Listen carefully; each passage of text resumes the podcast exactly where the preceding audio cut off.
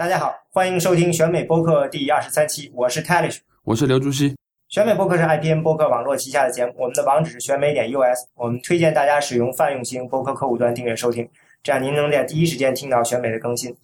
嗯，选美团队呢也在知乎上开设了专栏，在微信上有中公众号，欢迎大家关注。我们现在有嗯已经开通了会员，嗯，加入选美会员呢可以收到会员专享的每日讯息，呃，每月呢三十多元串联有料的美国政治讯息，支持我们把播客做得更好。今天呢，我们呃要讲一个跟政治听上去好像没有什么多大关系的一个话题，所以为此呢，我们特别邀请了一位新嘉宾，呃，刘竹溪。呃，刘竹溪是邀请他，是因为他是一呃跟我们今天的话题有关，嗯、因为他是一个美式橄榄球的球迷，呃，资深球迷是吧？对的，你是这个呃看这个美式橄榄球看了多少年了？大概十二年的样子吧。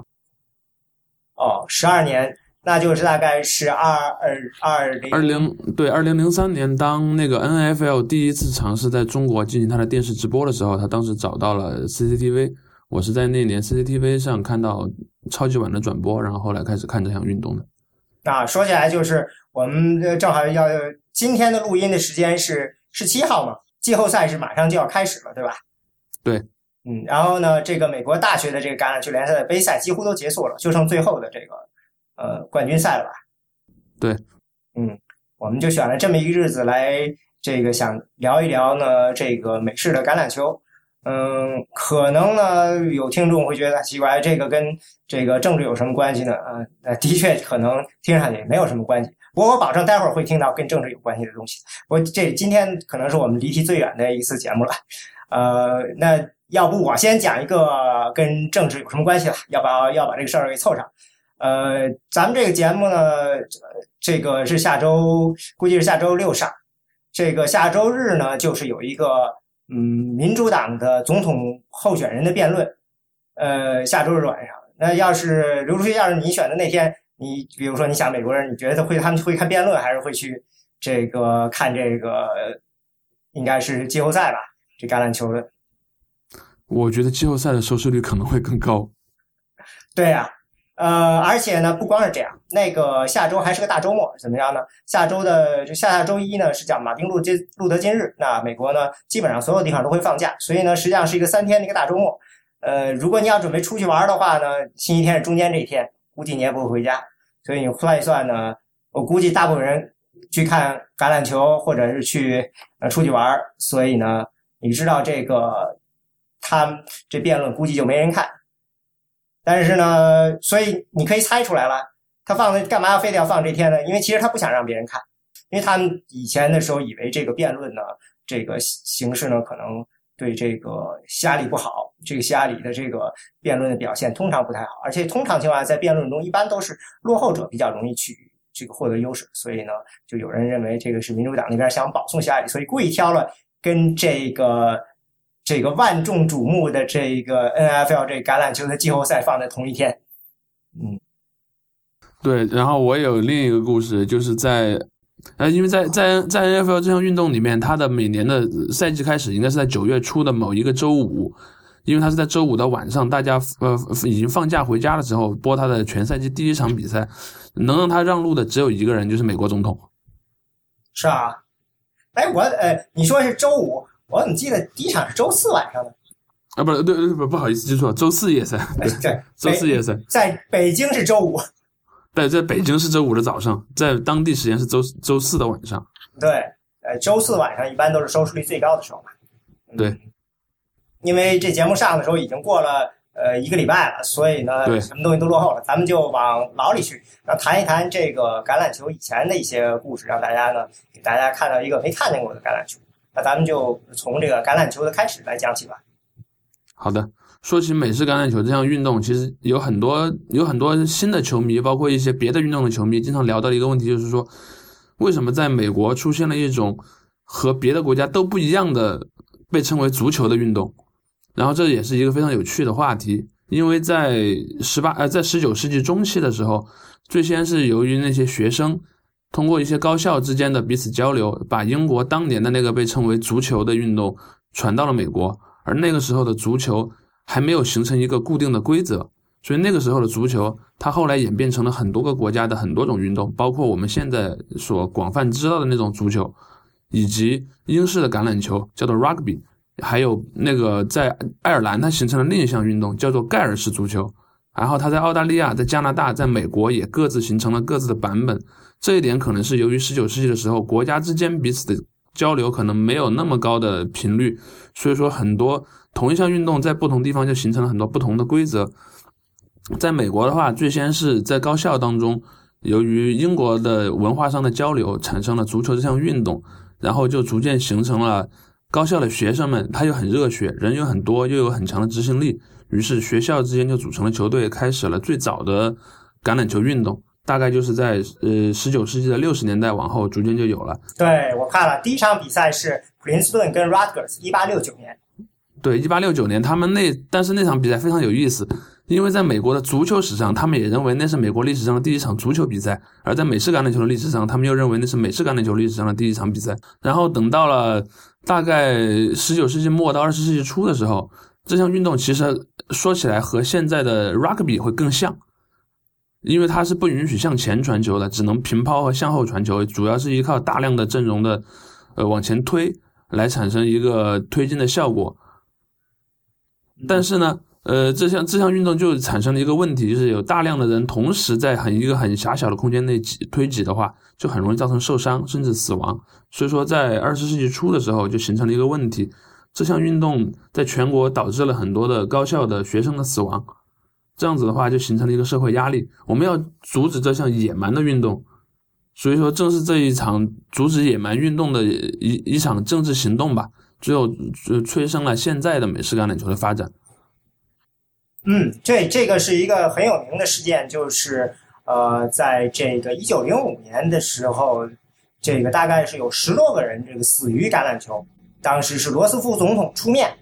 呃，说这个要改革，这样太危险。当时这个还不叫 NCAA，当时还叫这个 Intercollege Athlete Association。他在当时是就是在他们就开始就是开始改规则，就发明了这个向前的这种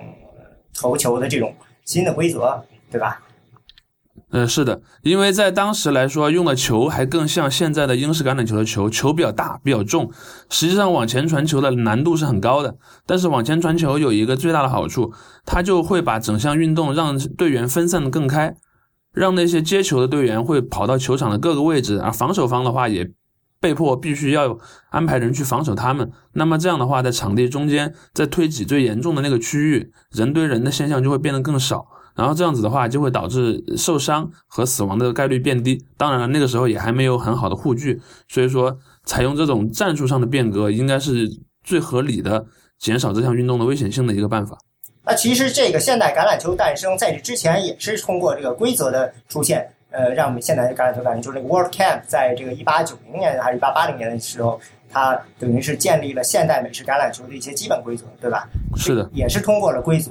我觉得规则这东西非常有意思，因为呢，呃，比如说当时的时候呢，拳击一直是被认为比较野蛮的运动，也是在十九世纪末的时候被大家开始承认。而这个时候呢，也是拳击的规则开始出现。什么意思呢？你要再早前的拳击，比如说他都根本没有说打多少回合，很多都是打一百回合，一直打到其中一个人被打死了为止。是的，呃，然后因为在因为在这样的话，呃，不光在美国，在欧洲也是一样。在欧洲之前，足球也是没有明确的规则的，甚至有人出了踢着踢着，有人把球抱起来冲到对方门里去。然后，那但是在十九世纪末期的时候，随着那个社会经济各方面的发展，包括城市当中的有闲阶层的出现，然后这样子的话，在英国足球也开始出现了它第一版的规则，包括我们现在所熟悉的英格兰足总杯，这个历史上最悠久的一项足球的杯赛，它也是在差不多在那个年代出现的。但其实呢，在美国呢，呃，作为运动来说呢，它不是第一个流行的运动。在那之前呢，是棒球，棒球是一八五零年代大概出现的。是的。实际上，一一直到美式橄榄球出现了早期，美式橄榄球和棒球走上了一个呃可以说截然不同的路吧。在棒球的话，它很早就实现了职业化，然后大概在十九世纪的后期，那个时候已经出现了成型的，呃，叫做 National League，也就是现在的美国职棒当中的两个联盟中的一个。然后包括后来的 American League 也很快的出现了。然后这个时候，嗯，棒球一开始走的就是职业运动的路线，而橄榄球则不是。橄榄球一直到二十世纪早期，它一直自我标榜的是一项属于大学的运动，对，它代表的是大学一一项一项精英阶层的运动，基本上都是只有大学生，然后大学的男生，尤其是。然后，呃，而且这项运动当中，它还有一些和基督教有关的成分，因为在十十十九世纪开始，基督教当中强强调一个概念，就你要把自己锻炼的很强壮，叫做强身派。强身派的基督教，它强调的是你你自己把自己的身体锻炼的很强壮，这是对神的一种荣耀。于是这样子的话，在大学男生，尤其是一些有教会背景的大学里面。他们就把这样的一些运动，包括划船、橄榄球这样子，作为一个强身健体以及愉悦他们的神的一种运动。没错，所以这样子的话，它就形成了一个非常强烈的阶层属性。也就大家聊起棒球，可能说认为是市民阶层，是城市里的那些工人们这这样的一些人所爱看的运动。而橄美式橄榄球呢，则是一个属于高校、属于那些知识阶层、精英阶层的运动。啊，对，说到这个基督教，像这个。呃，篮球和排球呢，其实都是这个青年基督教会，就是 YMCA，呃，这个也是跟基督教有关的一个健身的一个组织，他们发明的，也是为了就是认为就是我们需要这个让基督徒的身体更强壮。嗯，这个现在大家其实很熟悉的有一部这个小说，也是电拍成电影，就是《宾虚传》，也是这个作者其实呢，他也是为了在里头强调这个强壮的基督教徒这个概念，所以他借了这个历史故事来传达这个概念。所以这个这个东西的确传播的很广，嗯，是的。然后在美式橄榄球这项运动里面呢，它也是发展到了应该是二十世纪的二十年代左右，因为这个时候，那这项运动发展的比较快速之后，它逐渐就开始脱离了那个高校，因为高校里面你是上学是有一个上限的。你毕业之后，你就不再是高校的成员了。但是有一些优秀的运动员呢，他们逐渐就是考虑说，我们在离开学校之后，我们组建一些职业俱乐部吧，就像棒球那样，然后就开始产生了一些这样的体育联盟。甚至最早他们有一些这样的球队还是依附于棒球的，就直到现在，你也可以看到有很多橄榄球队的名字和棒球队的名字，要么类似，要么甚至就是同一个名字，他们在同一座城市，甚至用同一个球场。其实呢，我觉得这个棒球和橄榄球它有一个本质的区别，就是这个本质区别决定了棒球为什么会先出现。就是棒球是一个工业时代之前的产物。我为什么讲这么说？就是说棒球这个东西的，这个比赛的它的时间概念不强，而你看橄榄球，它的时间概念非常强。这个发明橄榄球规则的这个 World Camp，他自己是一个在钟表公司工作的人。这个我当然不知道这个东西是不是有什么关系了，但我觉得这个橄榄球明显的它有一个现代工业感。就是他把这个一个呃这个大的一个进攻拆解成了一个个具体的这个任务，然后给了很强的这种时间和这个目的，然后呢，你要大家组成一个团队去解决，这样有这样一个就是属于我觉得它属于一个工业时代的这个体育比赛的产物，而这个棒球呢，这个在是在工业时代之前的，所以呢来的这些棒球能被接受呢，也是因为呢这个我个人感觉啊，就是工业时代出这个时候出现了以后呢，很多人呢。不想这个被说成天都是受这种感觉，他们希望是在工作之余有一个放松式的解脱。所以这个棒球呢，呃，是属于这种完全可以在平时就可以做起来，就是属于这种由于，因为是真的是完全由自己来主控。没有，但是呢，橄榄球呢，就在那个时候就一直像你说的，还是一种呃，属于这个精英式的，强调的是要自控。嗯，一种就是说怎么说呢？因为它很暴力，所以说你必须得非常非常的有。控制用这个纪律来约束才能够玩好，所以这个是比较现代的一个概念的体育运动。是的，所以这也决定了在二十世纪早期的时候，当时美国的体育市场可以说是，呃，棒球和橄榄球各占各的市场吧，基本上不存在直接的竞争。但是呢，这这一个趋势可能一直要发展到第二次世界大战结束之后，电视的出现才改变了这样的一个情况。对，电视的出现。呃，另外呢，这个整个这个社会发生了变化，就是有这个呃大量的退伍军人回来了，然后呢，他们结婚生子，他们就搬到郊区去了，不是在城市里头。然后电视又出来了，实际上电视给他们解决了一个他们平时这个娱乐的需要。所以呢，电视呢，我看就是电视，它平时大家知道，平时都是给这些呃家庭主妇看，但是周末的时候，它这个空间它空出来了，它需要解决。呃，所以就想到了周末的时候要转播这个球赛，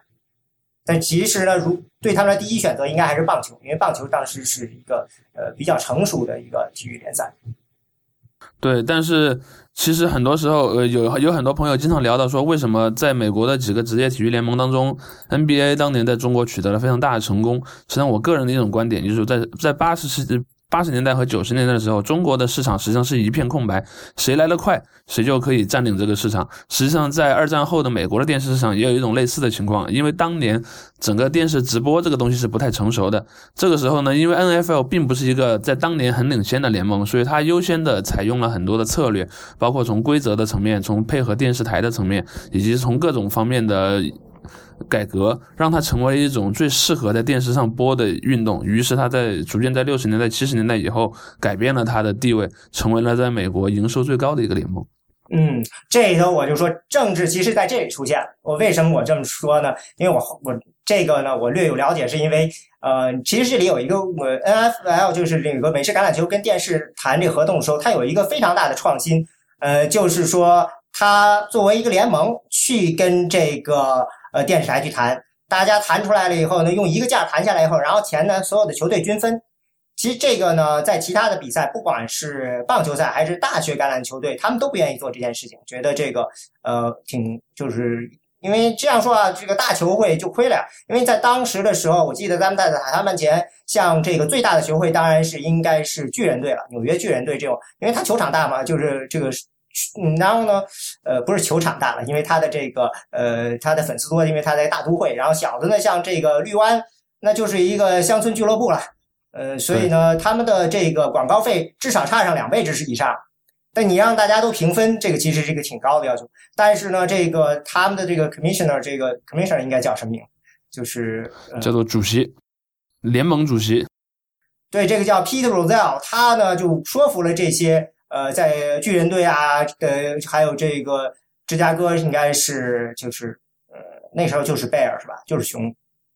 嗯，对，就是说服了这几个队的这个老板，就因为老板其实都是一个挺大家族的了，就是说呢，我们应该平分这个这个这个利润。于是呢，他们就大家同意了。但是这里有有一个问题，就是你可以想象一下，就是说这个这个等等于是，如果你把它想成是一个劳资谈判的话，那就是说这些这这个球队。都是在呃，他们是怎么说呢？呃，他们混在一起，那不就跟这个工会一样去跟这个老板去谈判吗？那就涉及到涉及到垄断的问题，就是你在这你能不能这样干？你本来是电视台跟一个球队单独谈，然后大家竞价，现在你你捆成一起了，然后呢，这个时候呢，这个 Peter Ruzel 这个人他是一个挺厉害的人，他去到国会里去跟国会说。呃，结果呢，说服了国会，大概在六二年的六一年的时候通过了一个呃法，叫做电视广播法。这广播法里允许他们作为一个整体，呃，去跟这个电视台谈判。因为呢，这里其实也有一个其实挺微妙的事情，就是说，你可以说这个他们是单独竞争，但是说这个体育联赛这东西吧，你不可能说一个球队能打响，一定得是一堆球队才能够成为一个。这个体育联赛，所以说你要说它垄断了，就是说我，可是我们不在一起做的话，我们就根本也无法成功。所以呢，等于就是通过一些很成功的游说呢，嗯，说服了这个国会，然后就允许他们用这种方法。这个方法现在看起来呢是非常成功，因为好像现在他们所有的球队也都是平分这个全国电视转播的这个受到的这个钱，对吧？对，实际上这样的话，也有很多人说，在北美 NFL 是一个所谓的共产主义的联盟。呃，对，可以这么说。嗯，也有人说这是典型的垄断了。嗯，所以那个当时的时候他还留了一手嘛，他让这个 AFL 出现了。是呃，对，实际上这是这是在美式橄榄球的历史的发展上是一个非常有趣的事件，因为当年随着 NFL 的发展以及它逐逐渐增长的电视直播的一个收入，这时候就会开始有人眼红了，就会有一些有一些商人想要投资到这项运动当中来。而 NFL 当时却并没有那么快的扩张的一个要求，这个时候就有就有一帮商人说，要不咱们另外搞一个和他们类似的联盟吧。于是他们就组建了一个一个组织，当时他们就自称叫做傻瓜俱乐部。傻瓜俱乐部里面就有八位老板，这八位老板就各自在自己的城市建立了新的球队。然后这个时候他们的八支球队就开始正面和 NFL 进行竞争，比方说。他们也去和电视台谈合同，他们也是去和电视台谈整个赛季所有比赛都转播的合同，以及他们开始去和呃对竞争的联盟去抢球员。因为对于 NFL 呃和 AFL 来说，他们的球员的主要来源是大学，在大学当中优秀的球员会在赛季结束之后参加选秀，通过选秀成为职业球员。而在一九六零年 AFL 开始成呃成立的时候，他就明目张胆的和 NFL 进行竞争，他也参加选秀，嗯，然后包括说甚至于那些被 NFL 选中的球员，他会抢先跟他们签合同，出更高的钱让他们来这边打。于是这样双方就产生了一个非常激烈的竞争。然后以及 AFL 还做了很多的转转变，比方说，他把球衣设计的颜色更加鲜明，这一点对现场观众的意义实际上是不大的，但是对于你在电视台电在电视前看的话，视觉的效果提升是非常明显的。以及他开始使用在球场上可以移动的机位，而在过去电视直播基本上只有中场的一个固定机位，然后你那只能看到一个大广角。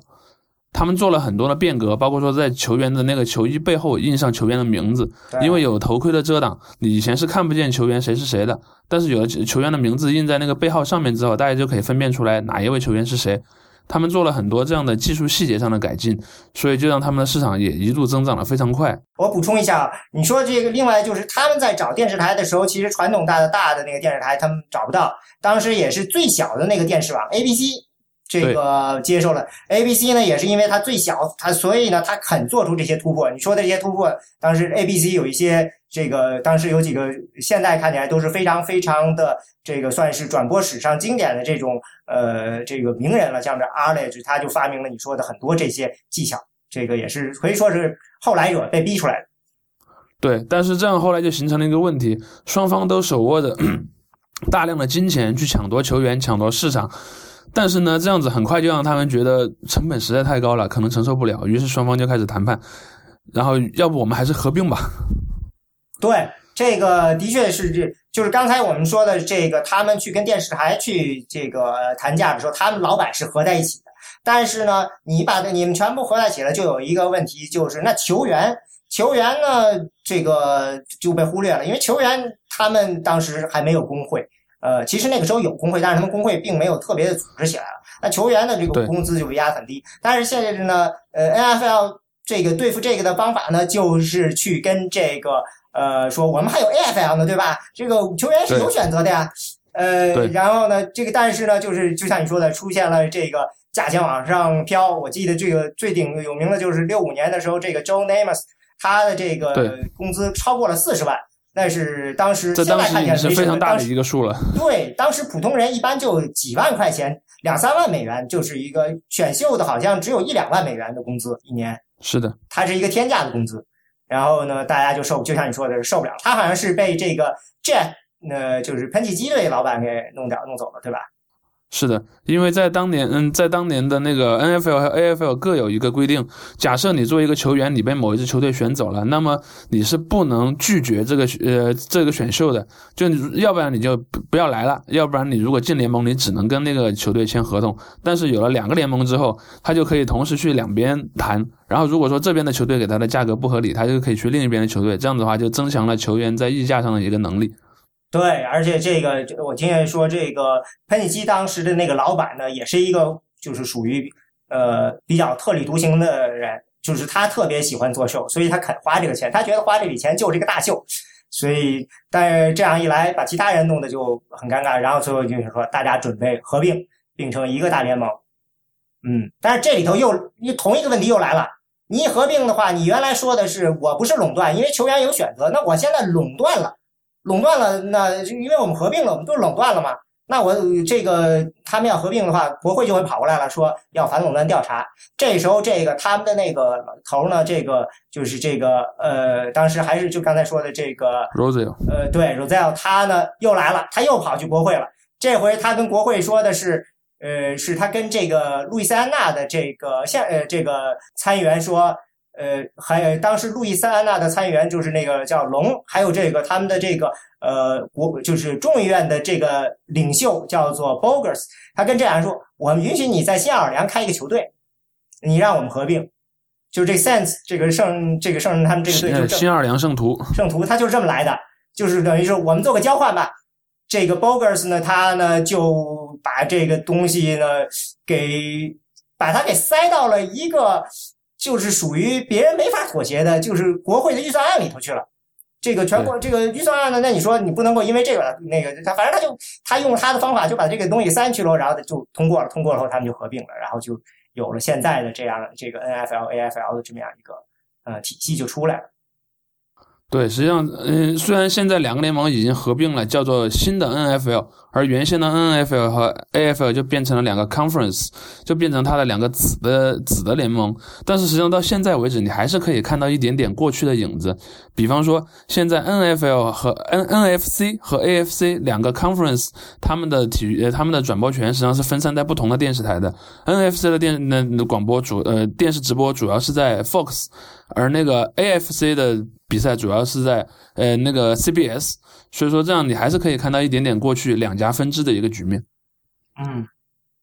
就是他们在谈判的时候可以分开谈，对，因为我对我记得第一次的这个所谓的超级碗的时候，就是两家电视台共同分钱，因为这个是两个球会呢，就是两个他们 AFL、NFL 各自签了两个电视网，所以呢，那超级碗大家就平分。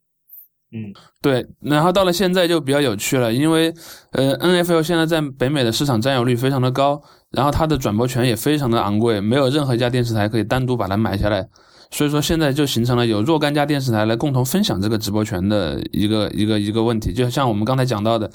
在国家联国家联会那边主要是 Fox 在播，而在美国联会这边主要是 CBS 在播，还有另外一种直播的模式叫做周日夜赛。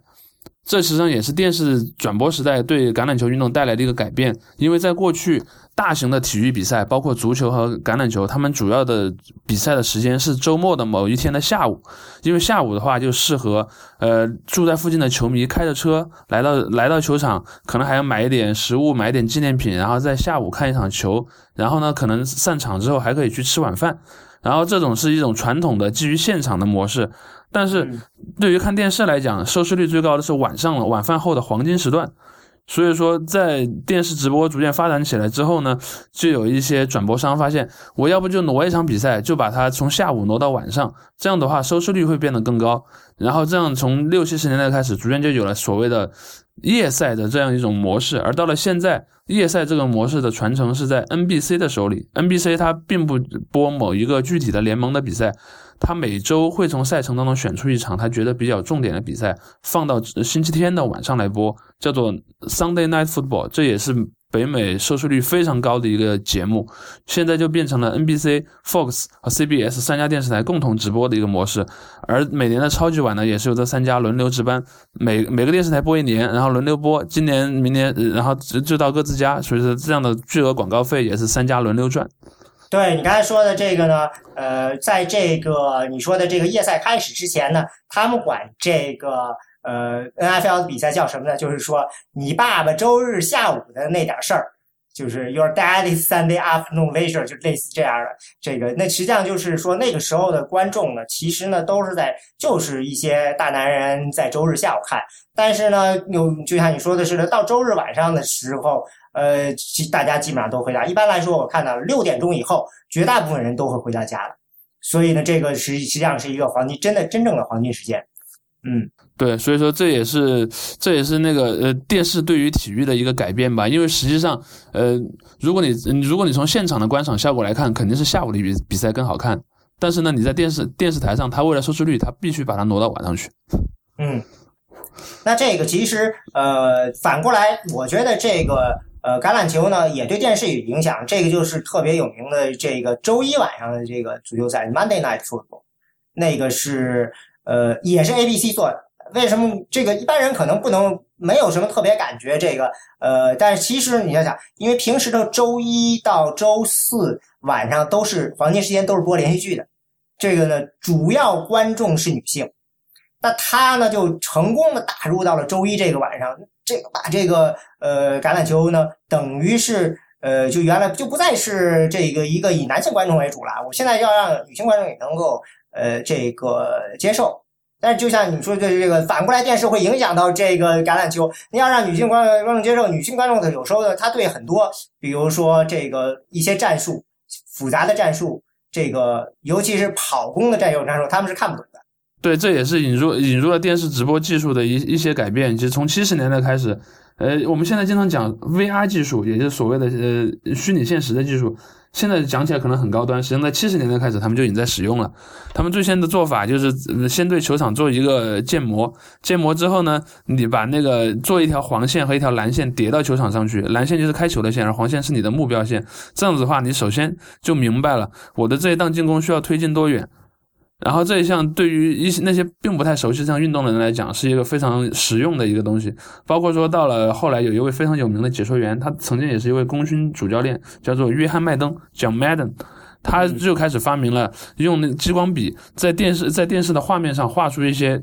路线来。嗯。这样子的话，就有利于那些对这项运动了解并不深的球迷去理解这项运动。当然了，那项运动人这种方式到了现在已经进化的更加的先进。比方说，它可以在球员的身上植入芯片，然后实时的产生一个路线或者是一些图示，然后这样子的话，就更加的有利于那些新球迷来接受接接受这项运动。所以说，这呃电视它电视上转播 NFL 实际上是推进了电视转播技术的发展。对，非常大的推进，而且。呃，就像你，我记得有一次在有一个知乎回答里说的，就是他们为了照顾各种各样的观众，他们可以在非常短的一个时间内，嗯，切入各种各样的角度，适合不同的观众。就是说，比如说有些观众呢，他对于这个呃这个呃教练这一些这种比较戏剧化的表情特别感；有些就是看台上的一些观众，这些他拍一些比较观众的这种球迷的兴奋的表情，但是。他也不会落下球场上的一些细节，这个球员的细节，甚至就是说把这个呃摄像机和麦克风贴得很近，给你一些，就是让不同的人有不同需要的人，有些人就是需要一些感情需要的人，有一些人需要去看到一些球场之外其他的方面的情况，和想真正看这个比赛的真正的这种细节的人，他能够在把这个在一个非常密集的这种节奏和这个给呈现出来，然后让每个人都能得到自己所需要的。对，而且包括他，那我们有的时候可能你在看比赛的时候会注意到一点，在场边有一些穿着制服的人拿着一个，呃，一个圆形的设备站在场边，这也是非常有趣的东西。他们开始在球场边去收球场上的音，比方说球员之间在说什么，然后在布置战术的时候，四分卫在讲什么。在这一点以前的很多体育比赛直播的时候，你是听不见场上的声音的。你只能听见整个球场里面球迷的鼓噪的声音，以及一些解说员的声音，而他开始逐渐就是说做出来一些收音的设备，去直接收到场上球球员之间在说什么，这也是一个非常大的创新啊！我估计是这样，这个事儿我听说是，其实在最早的时候，他们在做这个，呃，我记得是开始拍摄的时候，那个时候，呃，还是 NFL film，就是他们用摄电电影胶片拍摄的时候，他们就已经把这个麦克风装到这个球员身上了，结果呢，发现，呃，球员说话不太干净。觉得觉得不太好，尤其是以那个时候标准就更无法接受，所以就默默的把这个拆掉。对，但是这样子的话，他们他们有的时候电视台会专门在那个比赛日结束之后剪辑出来一个特辑，他们当然会把那些嗯比较脏的话给盖掉，但是你还是可以听到一些很原生态的东西，比方说大家心里在怎么想，比方说教练在怎么样安排战术，这也是非常有趣的一个东西吧？对，嗯，对啊，然然后呢，好像是到七呃。呃，七零年代的时候，他们把这个超级碗呢交给了这个呃迪士尼来做，迪士尼呢就把这个中场的这个呃中间的的这个秀给弄得非常非常的壮观。对，这也后来形成了一个全新的文化吧，叫做超级碗中场秀。呃，因为在过去的话，橄榄球就是橄榄球，就是一项运动而已，是一项比较男性化的东西。但是呢，在引入了新的运作方之后，他们居然就去请一些大歌星在中场的时候办一场小型的演唱会，然后这样子的话，就让一些可能对比赛本身兴趣不大的人，他可能会为了这个中场秀去看球。包括我最近几年注意到的国内就有这样一个情况。呃，到了超级碗的比赛日的当天，有很多不看球的球迷就是在说，我想去看中场秀。比方说之前的水果姐，包括今年他们请了 Coldplay，这样的话，他都都会引入一些并不是他的典型观众的一些球迷吧。这样子的话，也产生了一些非常有趣的现象，就是说，呃，因因为球场球场上是草皮的，它并不是一个舞台。然后，但是为了进行这场比赛，你又必须在很短的时间内把它从球场变成一个舞台，就形成了一个可以非常快速的拆装舞台的这么一个独门绝技。可能呃，现在很多时候的模式是这样：上半场的比赛，中场是呃中场哨一吹响，这个时候可能会进行小段广告。接完广告之后呢，可能会请解说嘉宾来点评和回顾一下上半场，可能只要花掉五到六分钟的时间吧。但是五六分钟时间结束，球场的灯再亮起来的时候，场地中间就已经变成了一个舞台。所以这也是一个非常可怕的技术。包括在我印象中，在去年还是前年，在呃巴尔的摩乌鸦和那个旧旧金山四九人的那一场比赛的中场秀的时候，当时还产生了一个很有趣的小插曲。由于中场秀的时候用的那个干冰喷雾实在是太多了，然后导致在下半场的时候，这些烟雾残留在场内，触发了那个呃呃火灾报警系统，导致球场停电了。啊，对。然后这个时候就场面变得非常尴尬，然后呃，双方都在等那个呃工作人员去修复电力，中间比赛就拖得非常长，我记得应该是中断了有半个小时以上。这也是引入文艺表演对比赛带来的一个额外的插曲。嗯，对啊，而他们在这方面做的是极其成功，而且这个呢，到一九八四年的时候，我记得大家如果。比较熟悉的话，就是一九八七年的时候，苹果有一个特别有名的广告。一九八四是一个 Ridley Scott 导演，结果在那个之后，苹果大卖。然后这个这个广告这件事情呢，就自己呢也就不仅仅是广告，另一个话题。对，就是可以看出来，就是当时我记得有人呃是个可能不是那个时候，后来就去问这个呃问这个 NIL 这个 Commissioner，后来的那个 Commissioner 应该是 t a g l i b u 吧，就是。对，在之后的那个说你们这个 NFL 现在是不是是个 show business？然后他那个人就是说，当然不是演戏了，不是 show business，但是我们是一个娱乐生意，entertainment business。对，嗯，就就他就是完全综艺化了。没错，这也是我经常在跟一些朋友讨论职业体育的时候讨论讨论到的一点。有些朋友经常聊到说，一项运动的流行的程度要怎样去评判？我就觉得说，你如果把它作为一个观赏的对象，作为一个 entertainment，它应该是从另一个维度去衡量的。而作为你平常要去玩的这项运动，比方说你会去参与的什么慢跑啊，或者是呃走呃健健走啊，或者是这样的运动。呃，两种虽然我们都把它叫做运动吧，但实际上已经是完全不一样的东西。职业竞技体育更多的它是一种 entertainment，甚至于说它可能已经偏离了那种体育所谓的强身健体，让你变得更健康的这样一种模式。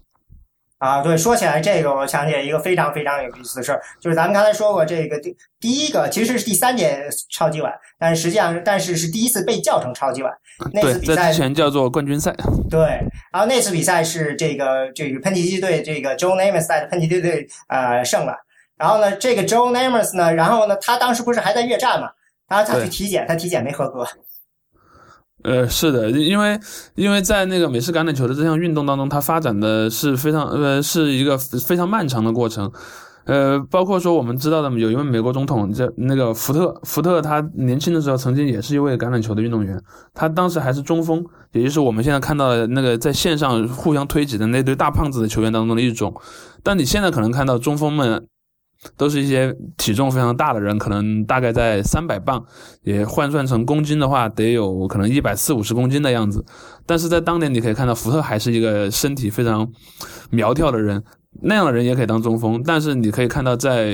过了八十年左右的今天，那样的身材已经完全没有办法在这样的体育联赛当中立足立足了。对，我是听说这个是就是在二战的，就大概那个时候是改出现了这个防守组和进攻组，对吧？分开了。对，所以呢，这个防守组的体重呢就开始上升，因为这个等于就是你人专了，所以就就开始就是情况就不一样了，对吧？对，然后在这项运动当中就出现了这么一个情况，就是呃，它和很多其他的体育运动不同的一点，就它进攻和防守是两支分开的队。嗯，然后在在进攻和防守的这两支队伍里面呢，每个位置上的球员从事的那个项任务又是非常的具体、非常的分化的。对，这就产生了球员之间的身体素质以及他的技术特点上的非常大的一个呃不同。这样子的话，就出现了保护那些专门负责保护队友的球员，就是进攻组这些锋线球员，他们就要变得非常强壮、非常耐撞、非常耐挤，然后这样才能保护身边的四分卫和跑卫们的安全。而为了和这样的球员们对抗，那些要和直接去撞他们的球员，防守上的锋线的球员也必须有更大的体重，有更强的体魄，才能够在这种这项运动当中生呃生存下去。这样子的话，最后就变成了一种可以说是军备竞赛吧，在进攻线和防守线上，然后大家都在逐渐的升级，逐渐的升级，最后就导致了一个几乎引到了人类极限的状况。对，这个是呃，分出进攻组和防守组以后，我看他们就是到有人统计说到这个一九七零年代的时候，体重大概稳定在二百五十磅到二百七十磅左右，这个防守组的。然后这个时候呢，因为呃，就是他们觉得呢，这个一个是呃，球赛呢，有太多的这个跑攻，这个看着呢，对很多这个外行来说呢，呃，这个这是非常跑是最传统的这个跑攻，这个这个是进攻方式，但是对外行人看着就不太有意思，所以呢，嗯，他们呢想让这个比赛呢变得好看一些。还有一个呢，就是他们当时认为呢说这个。呃，四分卫呢受到冲击太大，好像当时时候有一次是一年大概是四分卫。呃，这个大概有可能百分之七十五，就是四分之三四分卫都受伤，在那个赛季都受伤了。然后就说要保护，于是呢，他们就改了。他们改得了有一个重要的几个，其中就是改了好几个规则。其中一个特别重要的规则就是，原来的时候这个防守是这样的：防守的队员的这个手必须得贴近身体。然后，所以呢，你去防守的时候呢，你就像打拳击一样，你呢，你你你手是贴在身体上的，然后你只能用身子去撞对方，撞完了后再退回来，再出去撞。然后在他改了以后，就是说你可以把手打开。呃，你可以这样的话，就等于是你可以用手去拦别人。这样的话，如果你身高然后体大，但是跑动再慢点也不也没有关系，你一样能够有效率去拦截，保护你这个四分卫。这样呢，让四分卫就可以呃躲在这些防守队员的后面进行投射。所以呢，呃，这个东西出大概我印象中是七八年的时候出来的。然后呢，这就呃就有人统计说，看着这个后卫的这个体重呢，就开始三百磅以上就开始。就出现逐渐出现了，对，到现在三百磅以上，基本上绝大部分应该都是了。对，现现在三百磅基本上已经是一个起步价了。对，而这个东西的防守方的对应就是出现了这个 L Lawrence Taylor，这个在八零年出现的这种怪物，就是他比这些防防守队员大概轻二三十磅，但是跑跑动能力特别特别强，然后直接就就针对这个来打，就是他是属于专门从这个四分卫的右侧突击过来，是吧？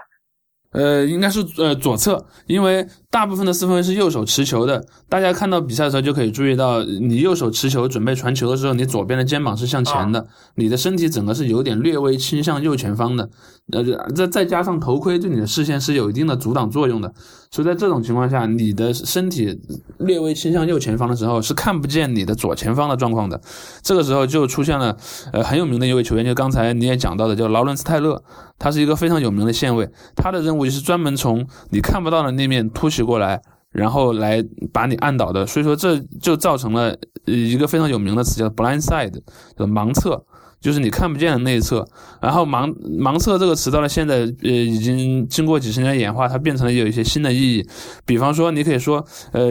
你在你的一个朋友不知情的情况下暗算了他，你可以用把这个词用作一个动词，我把它给 blind side 掉了。然后，然后这种也是导致了这项运动的一个新的变化，就是说，在过去，他可能更加强调的是线上球员之间的一个互相的撞击，而劳伦斯泰勒并不是一个锋线的球员，他是一个线位，他是从更远的位置绕过来直接突击的。然后，由于劳伦斯泰勒这样的球员的出现，那么进攻组就必须继续升级他的进攻线上的球员，要更加的高大、更加强壮、更加的敏捷。这样子的话，就形成了一轮新的军备竞赛。包括劳伦斯泰勒那样的球员也是也是同样，可能在过去线位大概二两百两百二三十磅就够了，但是有到了劳伦斯泰勒的年代，再到现在线位们的体重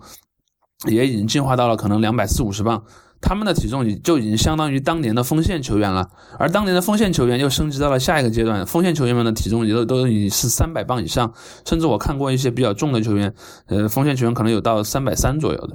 啊，对，然后的整个的这套呃进攻体系，嗯，也就随之变化，就是说他把防守也变成了一个特别特别令人激动的一个过程，不像以前说这个好像就是就是进攻。嗯，是最激动的。其实防守队员也有自己的这个明星时刻，而且就是对，嗯，呃，整个的这个不管是进攻防守，就比都比以前要复杂多。我因为看有人说调查，就是这个以前的时候，大概八呃，就是七零年代的时候，一个 NFL 球队大概有六个助教，到八零年代后就开始直线上升，大概就到现在都是有二十个助教了。每个人都要负责专门的这个技战术，因为这个技战术变得非常复杂了，因为这个这个过程。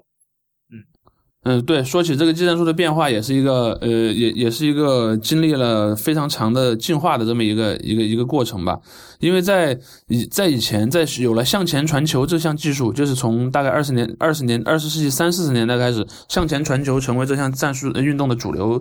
以后，其实当年一直的一个倾向是。传球是一个辅助的手段，主要是线上的进攻，线呃线上的跑动进攻作为它的主流的手段。而四分卫如果要传球的时，呃传球呢，他一般是后退的很深，可能后呃拿到球之后后撤步七步，退到一个很深的位置，然后观察那些跑得很深远的外接手，然后去做这样的一个传球。但这样子的话，就产生了一个问题，你拿球的时间非常的长。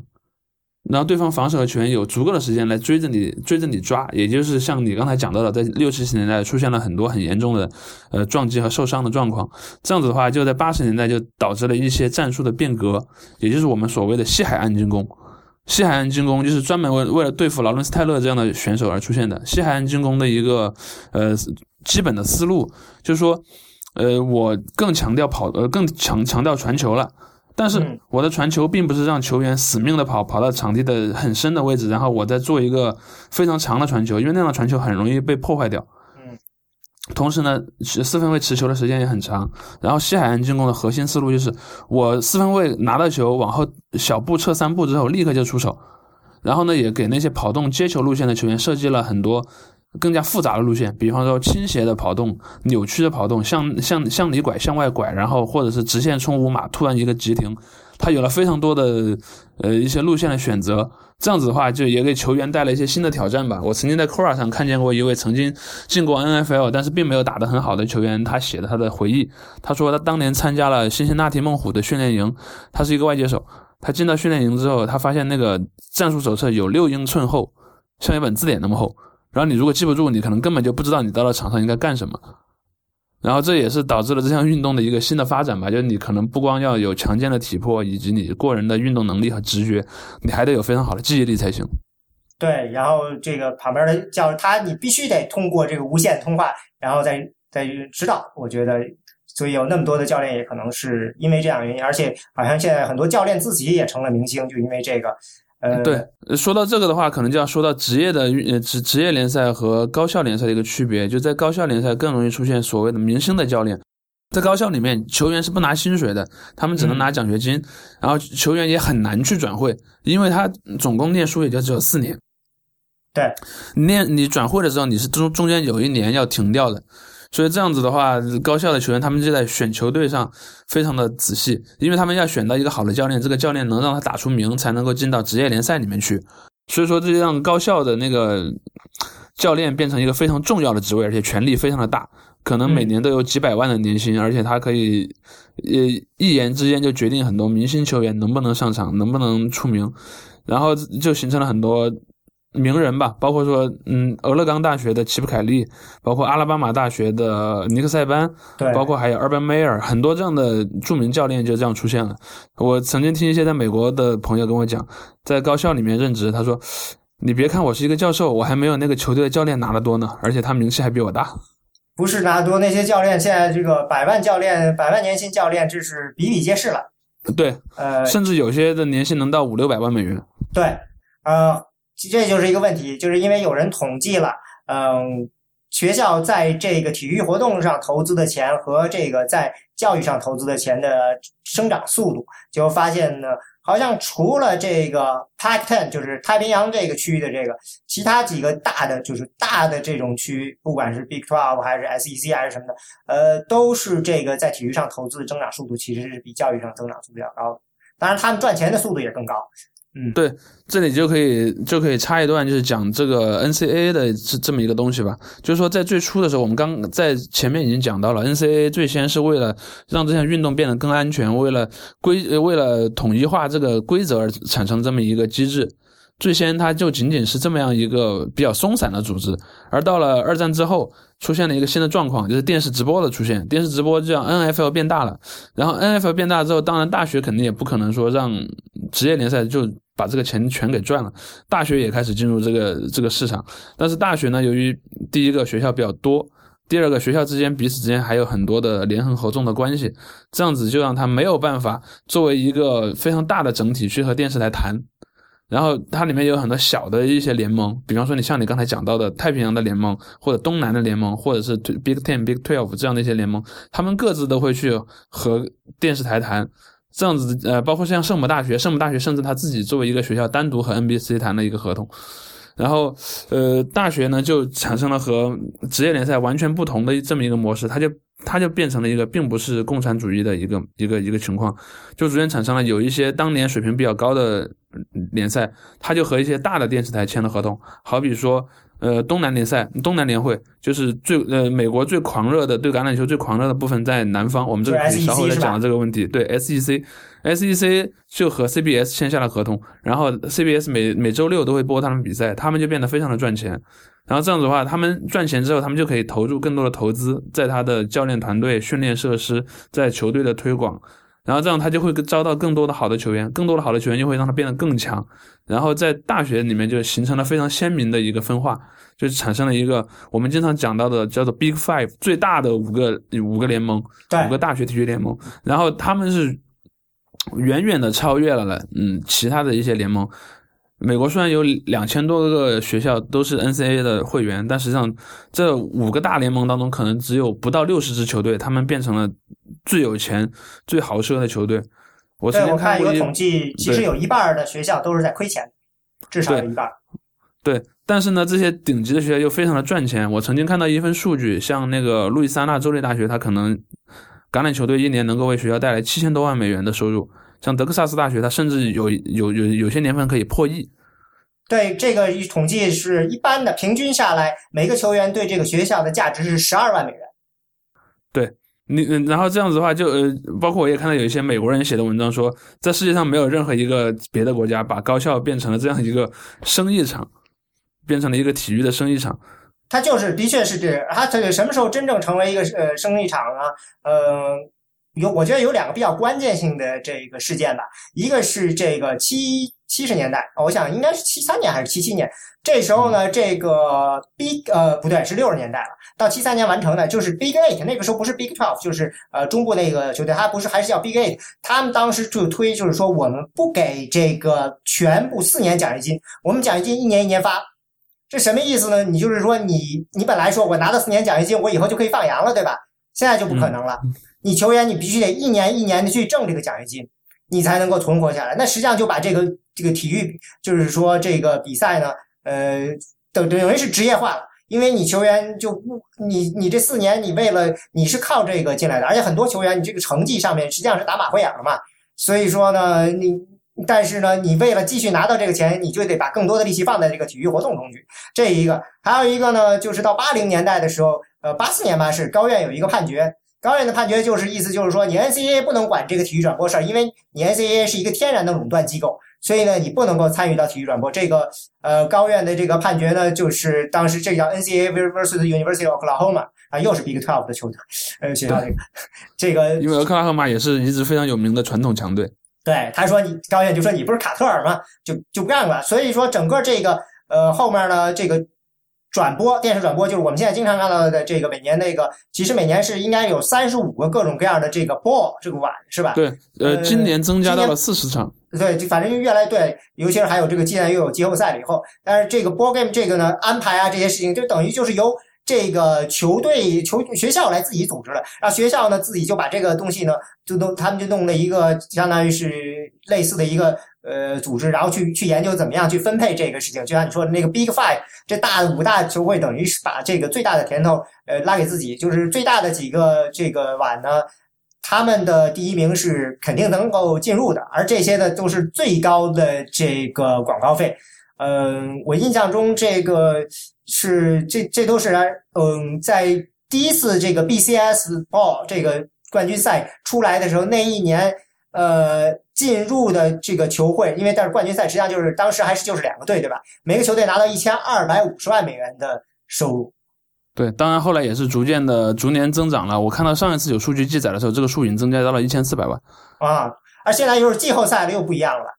对季后赛的话，他的呃他的奖金会变得更高了。呃，对，这里就插就插了一句，讲到那个大学体育的这么一个东西吧，就是说在在美国的高校的时候，呃，最先有有橄榄球赛组织起来了，呃，组织起来，呃，他们只能在因为学学校学生平时要上学嘛，然后比赛就只能放在周末，他们通常是放在周六，对，周六的周六的下午，然后只能在每年秋季的那个学期。就是从每年大概九月到十二月的新嗯年底的那个圣诞新年假之前，嗯，呃，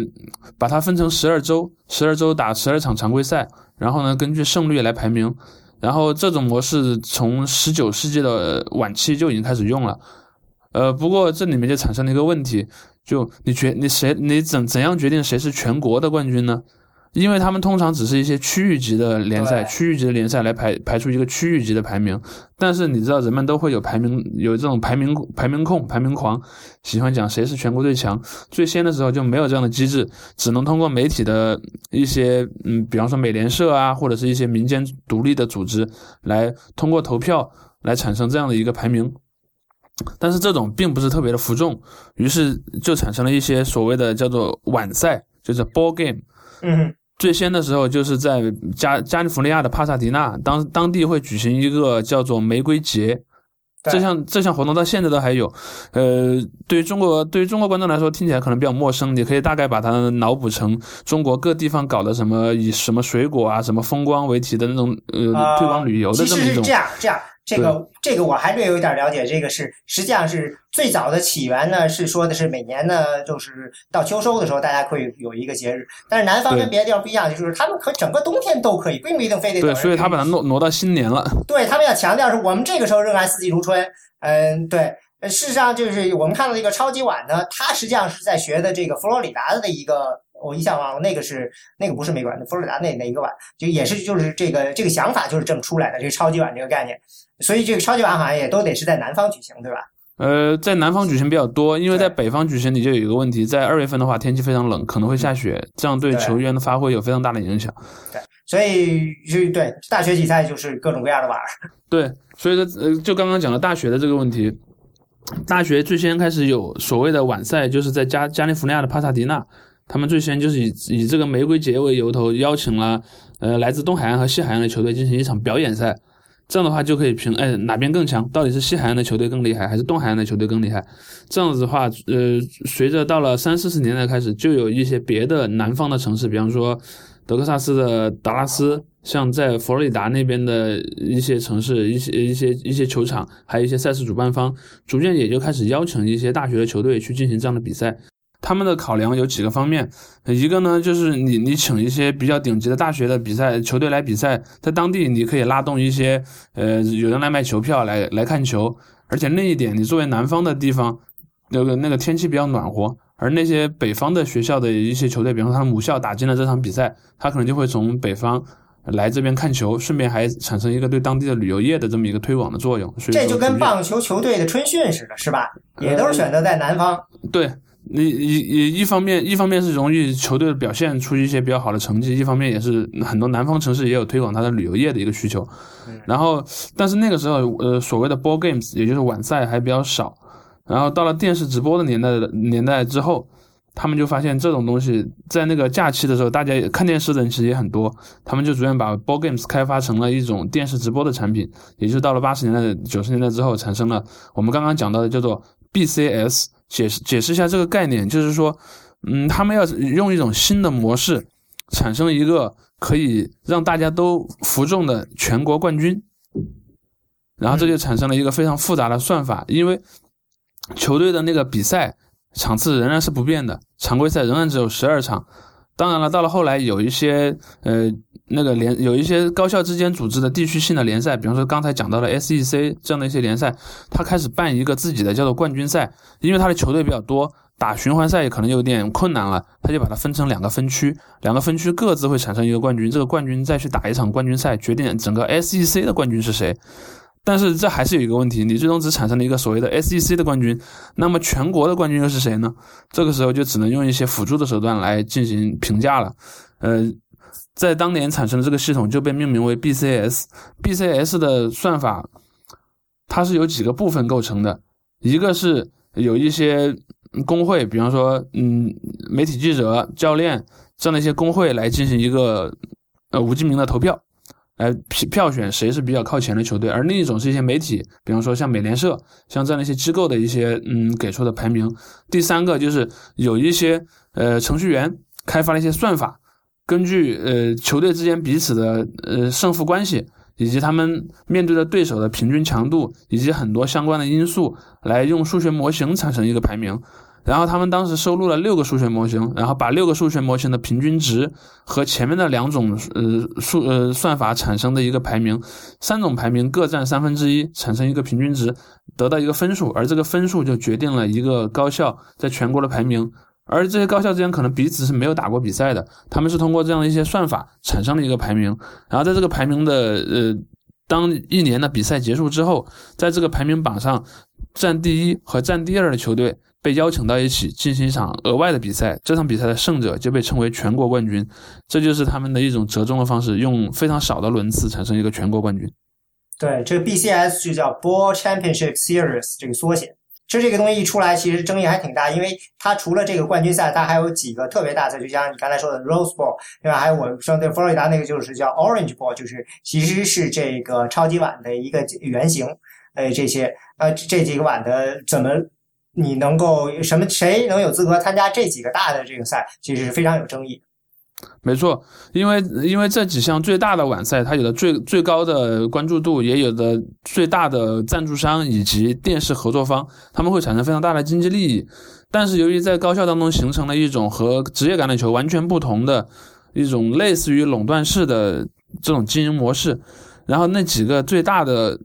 晚赛，它都会和一些固定的呃合作伙伴之间有一些关系。在职业橄榄球里面，就是你谁战绩好，谁能够打进去，谁就是呃进到那个最终的超级碗的。而在像玫瑰碗、呃像那个柑橘碗、像那个棉花碗这样的比赛里面，他通常会邀请一个和他有着固定合作关系的那个 conference 的冠军去参加到这个比赛当中来，而并不是说看你的绝对的排名的。所以说这一点也是一个呃和职业橄榄球非常大的区别。这就是大家对这五大的这个抗议，因为实际上这个 BCS 呢是由这五大来主持的这么一个委员会，对，所以自然会偏向于这些。当然，实际上由于多年来的发展，他们的竞技水平的确也高于那些同行。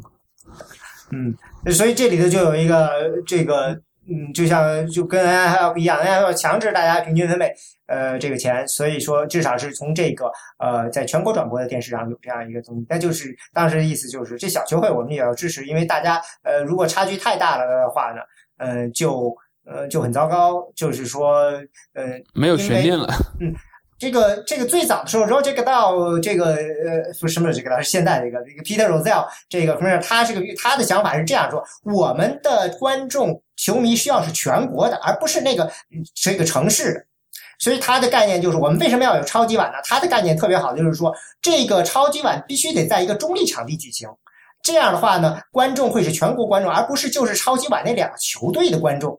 换句话说，他就是说，如果你的冠军赛是主客场制的话。那你永远是一个属于这两个对属于这两个城市的比赛，而不会是属于全国的比赛。你就永远成就是换句话，这不是在揶揄 NBA 吗？就是你到头来这个你你你这个东西没有做成一个全国性的一个真正的比赛，就是这样。他从那个时候他就意识到，我们要建立的是一个全国性的，呃，因为你不可能在每个城市都建一个这样的球队。那到底头来还有很多人，他们自己没有自己的球队的归属，所以你需要让为他们找到自己的球迷。这个想法其实是非常非常的这个先进的，在至少在当年五十年代，他想到这个六十年代初的时候，这非常非常的这个超前。而且他这个决定实际上就导致了一个呃很有趣的一个昵称，就是达拉斯牛仔队，他们被称为 Team of America，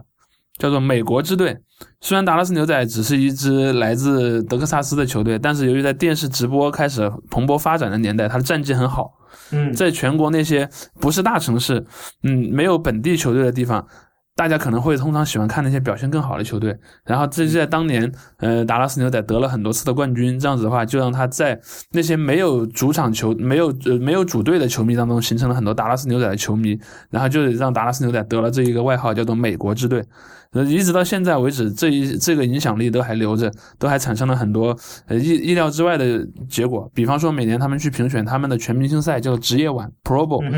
评选 Pro Bowl 的时候，它有一部分是由球迷投票来产生的。在球迷投票产生的这个部分里面，你就会注意到，像达拉斯牛仔这样这样的球队里面，你只要表现还过得去，你经常会被球迷顶到很前的位置，因为你的球迷基数太大了。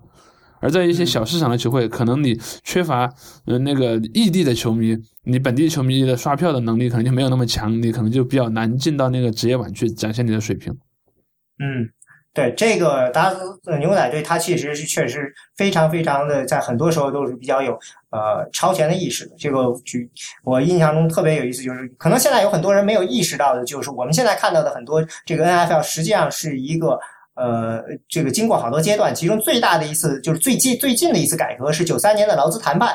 呃嗯，这个我们就忽略了很多，这个是纯政治的事情，但是我们今天。好像很难再讲那么多了，但是就是九三年劳资谈判是什么意思？就是呃，它的意义就是经过了大概二十多年的这个竞争，就是三次罢工吧，这个球员最后终于跟这个球会平等了。什么叫平等呢？就是就是呢，他们这个收入分成。以前的时候就是不是简单的谈一个谈判，我们可以呃是从这个整个这个球队这个转播，比如说我们都那个分成。那换句话说，意思就是说我们的球员呢。现在就真正成为共产主义，什么叫就是球员和这个老板呢？现在都是这个相当于是是这个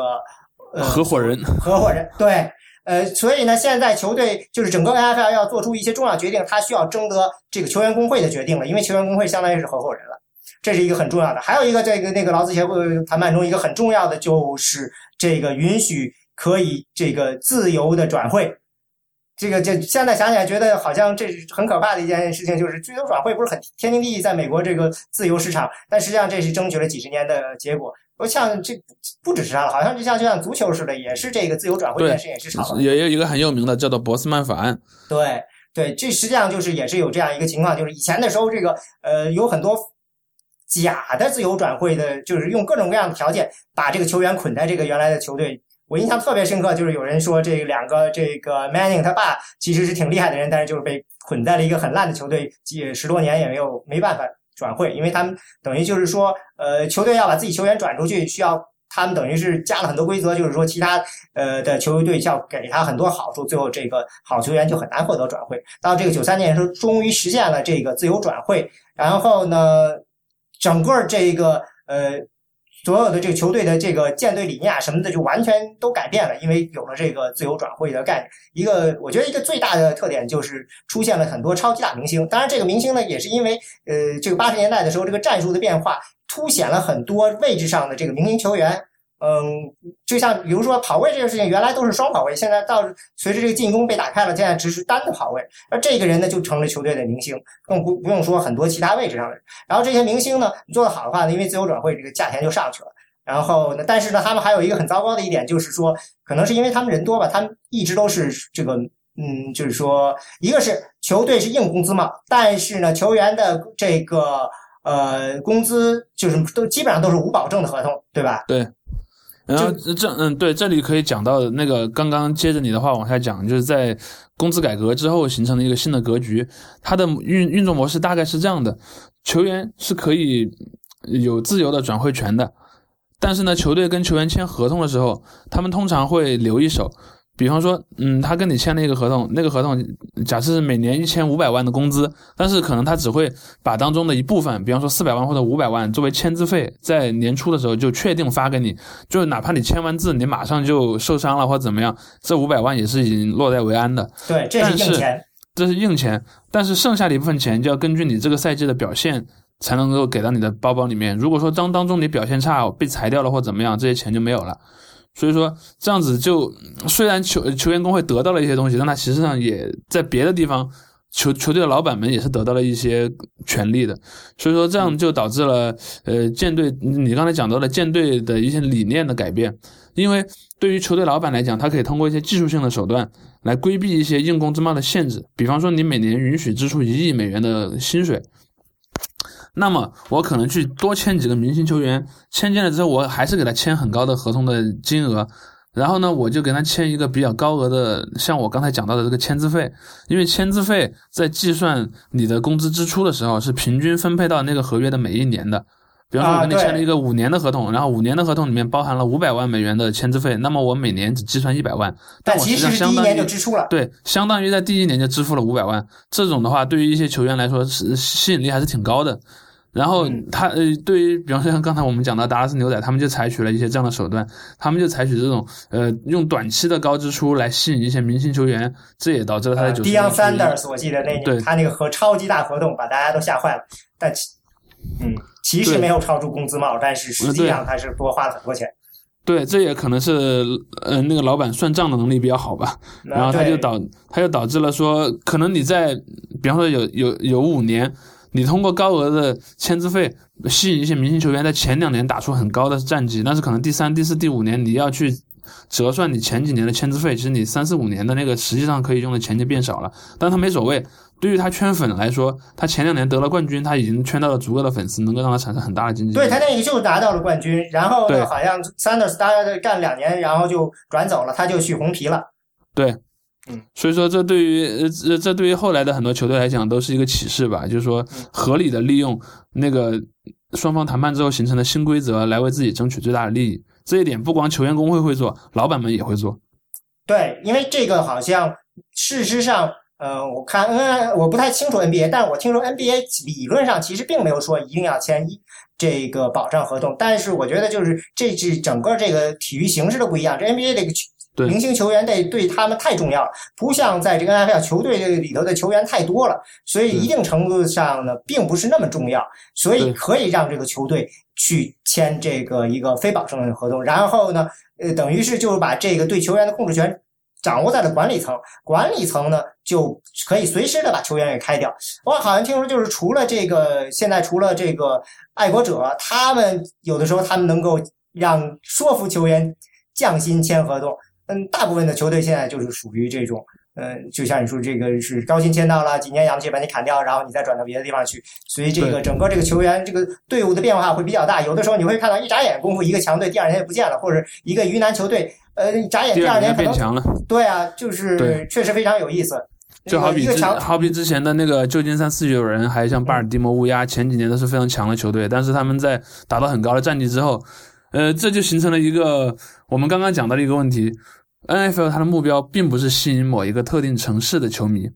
它是要吸引所有的球迷。然后，呃，新的势力的崛起，它往往是有一种吸引力的，它会产生一些呃以前可能不怎么关注的人就会来了。然后这样子的话，呃，它的这样的一些变化，比方说一个前两年的强队，由于它的工资结构的不合理，突然之间就崩溃了，然后又崛起了新的势力，这样子的话是呃就会产生一个非常快的变化。然后让所有有球队的地方的球迷都会觉得自己有一点希望，就好比说今年的那个卡罗拉黑豹，黑豹实际上在前几年经历了一一次一轮，大概在二零一零年前后经历了一轮非常惨痛的重建，他们的老四分卫退役了。然后他们的球员的结构也产生了很大的变化，但是他选到了一些新的球员，他开始去签一些别的球队淘汰下来，但是对他来讲还比较合理的球员。经历了这么四五年的一个建设之后，今年你会发现，前几年你觉得黑豹就是一个到处给人送分的球队，今年突然变成了一个常规赛十十六战十五胜的球队，然后很有可能会进到超级碗。对啊，这个情况，这个是以前的时候很难讲，因为我们以前的听着这 NFL 都是一代一代王朝，比如说六零年代的时候的这个绿湾包装工，七零年代的时候的这个 Steeler 这个匹兹堡的这钢铁人，然后八零年代你说四九人啊什么的，呃，还有纽约巨人，对啊，就是这个你能感觉到，就是他是跟那个年代一在一起。那现在呢，呃，只能说就是爱国者算是有一点吧，这个意思。嗯，对，但是你就在 NFL 的情况就很难形成这种所谓的王朝了。对，然后这也是可能和很多其他的体育联赛一个像非常大的区别，比方说像欧洲的足球联赛，因为欧洲的足球联赛里面并没有什么工资帽啊，或者是对什么支出的限制。当然，最近几年他们好像已经在开始考虑往那个方向去尝试，但还没有一个很很硬的政策出来。这样子的话，就像欧洲的足球联赛里面，在欧洲的体欧洲的足球联赛的电视化比美北美要晚一些，它可能是在八九十年代逐渐完成这个过程，它就造成了在八九十年代。那时候运气比较好、战绩比较好的球队就变成了豪门，而一些过去历史上非常优秀的球队就从此消失在历史当中了。比方说，我印象中的，像我像我喜欢看英国的足球的话，嗯，曼联，曼联在九十年的时候战绩非常好，他就变成变得非常富有，然后包括他的广告、他的电视各种收入，有了钱之后，他就可以更多的投入，他变成了一支豪门。而像比他其实崛起。比他早，并不并不太晚的，并隔得并不太远的一支球队，诺丁汉森林。诺丁汉森林曾经是一支豪门，但是由于他崛起的时间不对，他崛起的时候没有电视市市场，没有那么大的经济利益，然后他就慢慢慢就被遗忘了，现在成了一支一支低级别联赛的球队。所以说这就是模式的区别吧。包括你看，像在欧洲当年的那个，嗯，俄罗斯的石油土豪阿布拉莫维奇，嗯，去买下来了切尔西。切尔西当时是一支，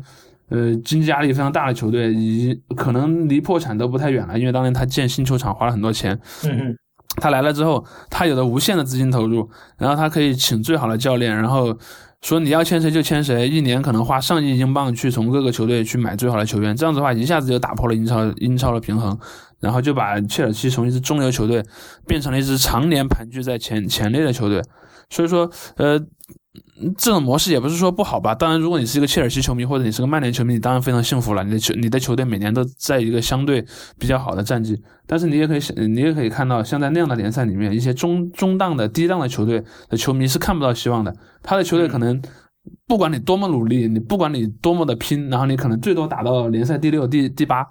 甚至对于有些球队来讲，能够挣扎的留在这个顶级联赛已经是非常大的成就了。然后这就是产生了一种非常大的区别。呃，包括我其实最近几年看新闻也留意到，在欧洲的那些联赛，他也逐渐意识到这个问题，就是豪门太强之后，固然你可以让豪门的球迷很爽，但是你得罪了其他所有的球迷，他们开始现在也逐渐说。呃，你你你的那个球队的支出要和你的收入有某种相关关系，你不能你自己球队不赚钱，但是你的老板是一个什么东南亚的电信巨头或者是什么俄罗斯的石油富商，你就能够无限的投钱。他们要尝试开始做一些限制，包括 NBA 也是一样，在 NBA 它也有一个工资帽，但是它的工资帽是一个软性的工资帽，对，就你可以超出超出的部分你交奢侈税就行了，这样就会导致像一些比方说那个洛杉矶湖人或者这样的一些大市场的球队。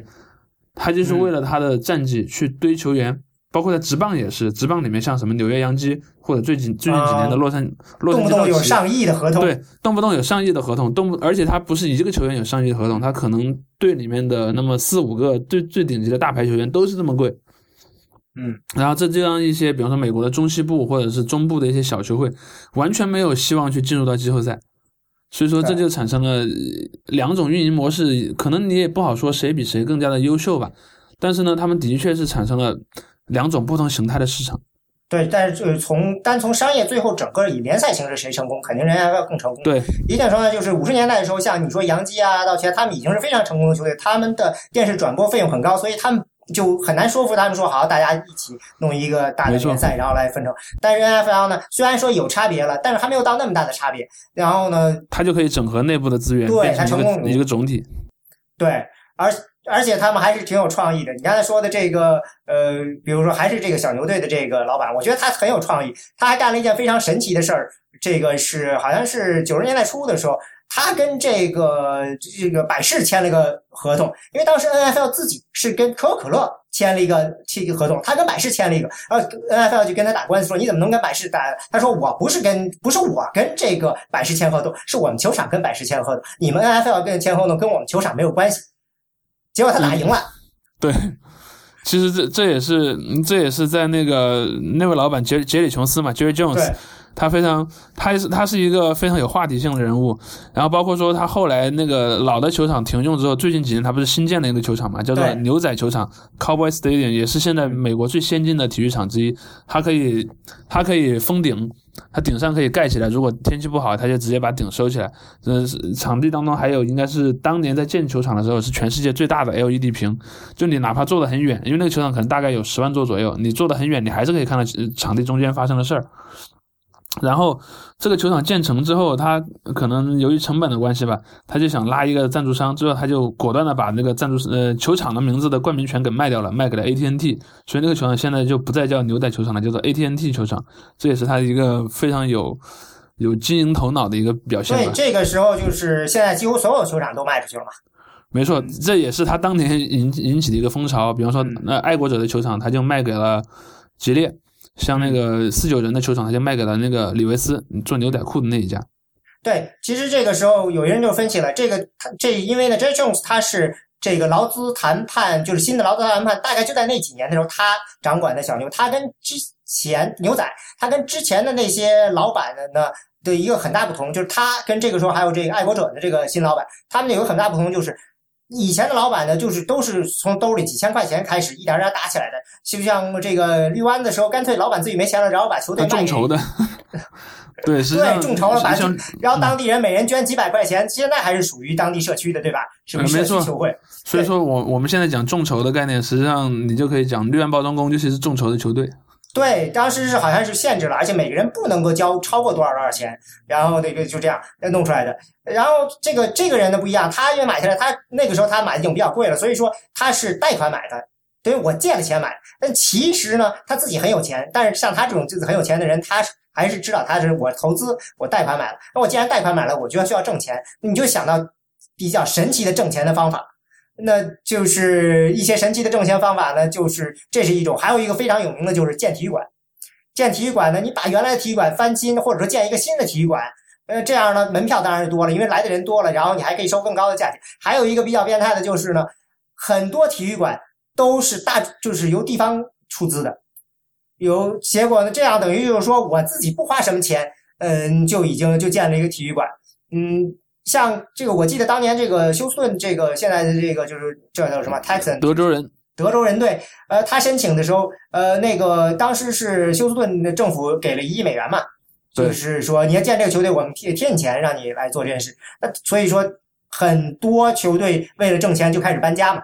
呃，这个今年我还看到刚刚推出来的有三个球队申请要搬到洛杉矶去。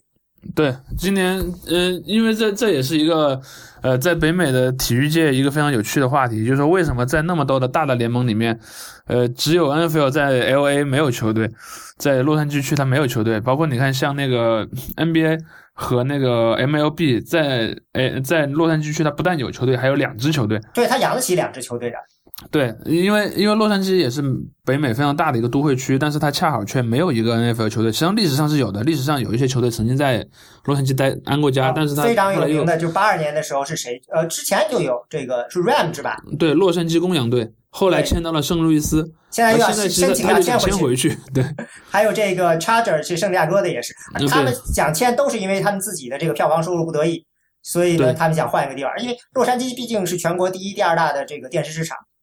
对，一个是电视市场，第一个当呃，第二个当地的那个现场的球迷也会非常多，因为它人口基数大。对，但是你就想当时在这个德州人和这个就是休斯顿和洛杉矶竞竞争的时候，呃，你如果说大家都是一样条件的话，那肯定他会选择洛杉矶的。但是就是德州这边等于就是我政府倒贴你钱了，就。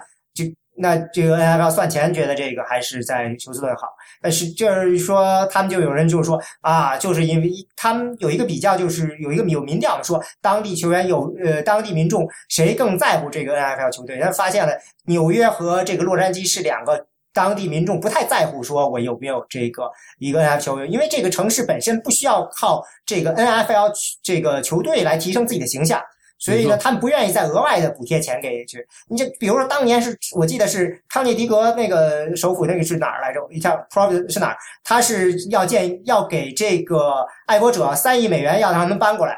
当时爱国者就要搬了，最后这个 NFL 急了，说你怎么去那么小一个地方？那个地方好像是全国二十八排名二十八的一个电视市场。最后就是当大概就是以允诺了这个爱国者一些格外的好处，让他们留在这个博尔顿地区。没错，因为像你刚才讲到的两个两个地方，就是纽约和洛杉矶，这基本上是美国西海岸和东海岸最大的城市群了。然后他们的话，第一个本身的知名度就非常高，它的那个吸引力各方面都非常足。第二个，由于他们本身很大，他们的职业体育的市场也非常的多元化，并不是仅仅依靠于这一项的。比方说，在纽约四大联盟，我如果没有数错的话，在纽约应该有至少九支球队，而在洛杉矶也是非常多，洛杉矶至少有五到六支球队。呃，所以说当对于当地的来讲，包括说他如果不看体育，他也有别的很多的选择；看体育的话，他也有很多球队可以选择。所以说，对于这两个地方来讲，他们对于 N F 的依赖性并没有那么强，相反是那些除开这两个最大的都会圈之外的那些。呃，就好比说，呃，打个在中国的比方吧，可能北京和上海它可能没有那样的需求，但是可能别的那些省会城市，他们就都想通过这样的一个方式来让自己在全国的吸引力上升。所以这也是你像你刚才讲到的，有一些地方政府他可能会主动的帮你给地，或者甚至给你一些经济上的补偿，让你在这边建队，这么的，这是他们动机的一个来源。对，像我原来在凤凰城的时候，这个 Cardinal 这个是红雀是吧？对叫什么？他他就是呃，其实当地人不是，就是说看球迷真正，因为他是个新球队嘛，就呃新搬过来的球队，人看球人不是那么多。我有朋友是爱国者的球迷，他说他去看的时候，觉得爱国者球迷比这个当地的球这个球迷还多。但是当时他建了一个新球场，第一个就是全部都封闭，可以有这空调的这个球场。那这个四点五亿美元，其中有三亿美元是地方政府出的。就大家就是觉得说要把他们给弄起来，你想这个对于这个老板说这太轻松，等于就是说有人给我钱让我来挣钱，对，所以说，因为因为你像你刚才讲到的那个那个红雀队，其实之前是在芝加哥的，最早最早嗯。建队的时候是在芝加哥，他也是经历了一些搬迁，搬搬到这边来，所以现在你会发现在。呃，那个职棒和那个橄榄球里面都有一支叫红雀的队，其实这两个队之间是有些渊源的。当然，他们最后由于命运的区别，他们分别迁去了不同的地方。但是从队名我还觉得上，奇怪这名字。对队名上也有一一一定的关联。比方说，像两个联赛里面都有一支叫做巨人队的，这两支巨人队其实最早也是有些关联。最早也是呃，到了后来也是随着那个体育联赛的市场的变化，他们最先从逐渐的只有在东海岸和中西部的一些所谓的老美国，就是在美国的西进运动之前。因为当年由于交通啊各方面的限制，他们只能在东部举行这样的联赛。但是到了后来，到了二战之后，呃，他们逐渐发现，在西部，在一些更广阔的市场也有的生意做，他们慢慢迁走的。所以你会会发现到他们有这样的一些关联。对，特别有名的就是道奇队，他搬到了这个，当时是搬到旧金山了还是到洛杉矶？他现在是在洛杉矶。洛洛杉矶队，对，当时大家都非常震惊嘛，就是说你这么一个老牌的纽约球队怎么搬走了？但是他意识到了，反正有飞机了，全国联赛完全是可有可能的。没错，嗯，因为像如果在二战前你要去异地打比赛，你基本上只能坐火车。坐火车的话，就让你不可能有一个太大的范围。呃，这我我我后来看过一些文章，包括我自己的一些分析，我认为说在嗯英国那样的地方发现呃产生那种单循环、双循环的联赛体制，而在美国产生的那种分成若干个分区的联赛体制，其实最早就是和这个交通的条件是有关的，因为英国很小，你的一你球队基本上你可以一天之内能够打抵达全国，所以你要打客场比赛比较方便，然后你打哪支球队都可以。但是在美国，如果说你是一支纽约的球队，然后你要到那个洛杉矶去打比赛，在过去没有飞机的年代，基本上就不可能。火车坐三天，火车得坐三天，然后你去人都已经萎靡不振了，可能你还要准备一下，可能你一周就过去了。但是那样子的话，他们就逐渐形成了，要不我就把比赛分成若干个若干个子子的赛区，再由赛区冠军们去去去竞争，然后就产生这样的模式。包括大学也是一样的，呃，像在像在大学里面，可能在什么佛罗里达呀、密苏里啊那些东南部的，就原先的那个南北内战时候的南方的那些国那些州，他们彼此距离比较近，他们就组建了一个一个联盟，或者中西部中西部的那些州，他们又组建了一个联盟，或者在西海岸，在太平洋那边，他们又有一个叫做叫做 Pac Ten，当年现在叫做 Pac Twelve，组组建了一个太平洋的联盟，就产生了这样一种分区的模式。呃，包括有的时候我跟一些朋友聊，我说其实中国都可以参考这样的模模式，因为中国其实也是个非常大的国家，你可以适度的有一些不一定要建立一个全国的联赛，你可以有一些区域级的联赛，而且那样也会有更多的话题性。因为因为在在美国在英国，我们经常讲，我们看足球的时候讲一个概念叫德比，就是说同一个城市有两个球队，然后他们可能一般都会是呃宿敌，比方说可能有一个有一个球队代表了这个城市的工薪阶层，有一个代表了它的上层阶层，或者说它代表了不同的分区，他们之间有一个竞争，然后这样的球队打打起来火药味非常足，然后收视率也很高，然后球迷也很积极，对，但是在而北美他们就像你说的，完全代表了不同的呃人群。对对对，代表了不同的人群。而在而在美国呢，它有另一种另一种表达的方式，他们叫做 rivalry，就是所谓的宿敌战。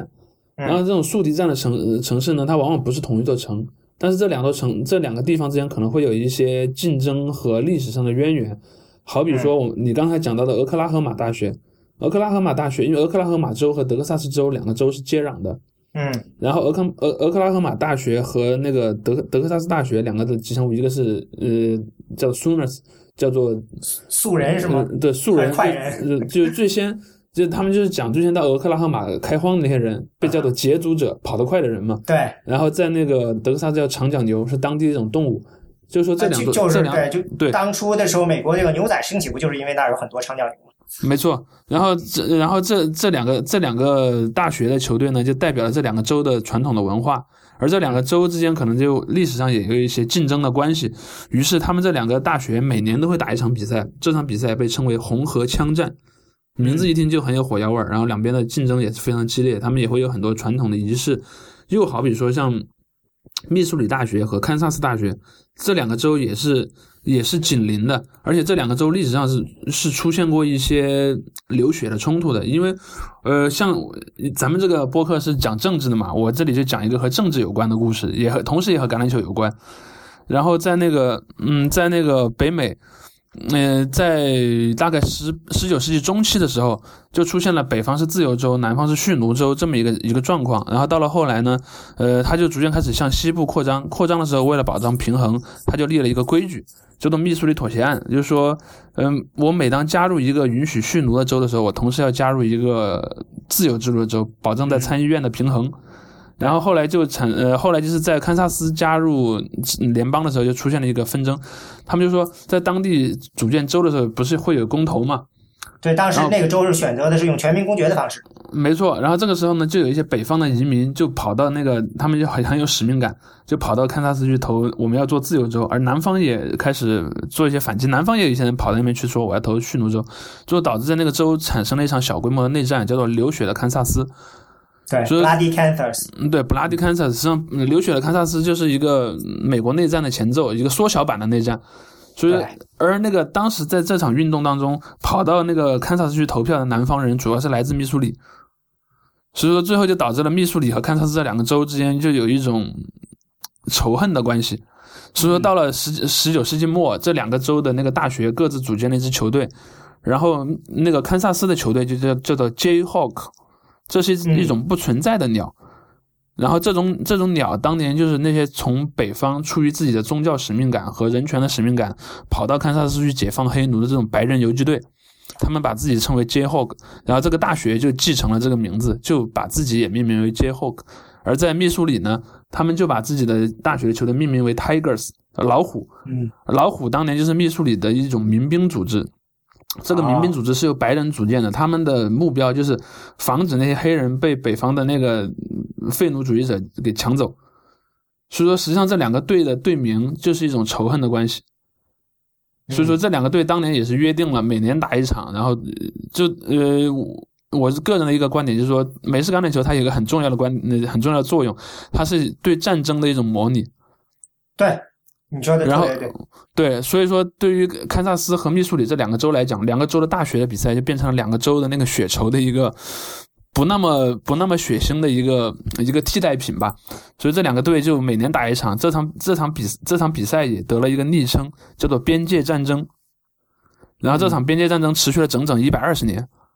从十九世纪末一直打到前几年才结束，因为当时密苏里离开了他原先的那个联联那个联盟，他去加入了那个东南的那个联盟 SEC 嘛，从此这两个队就不再成为一个固定的宿敌。但是这场这这这一百二十年的战争仍然会让这两个州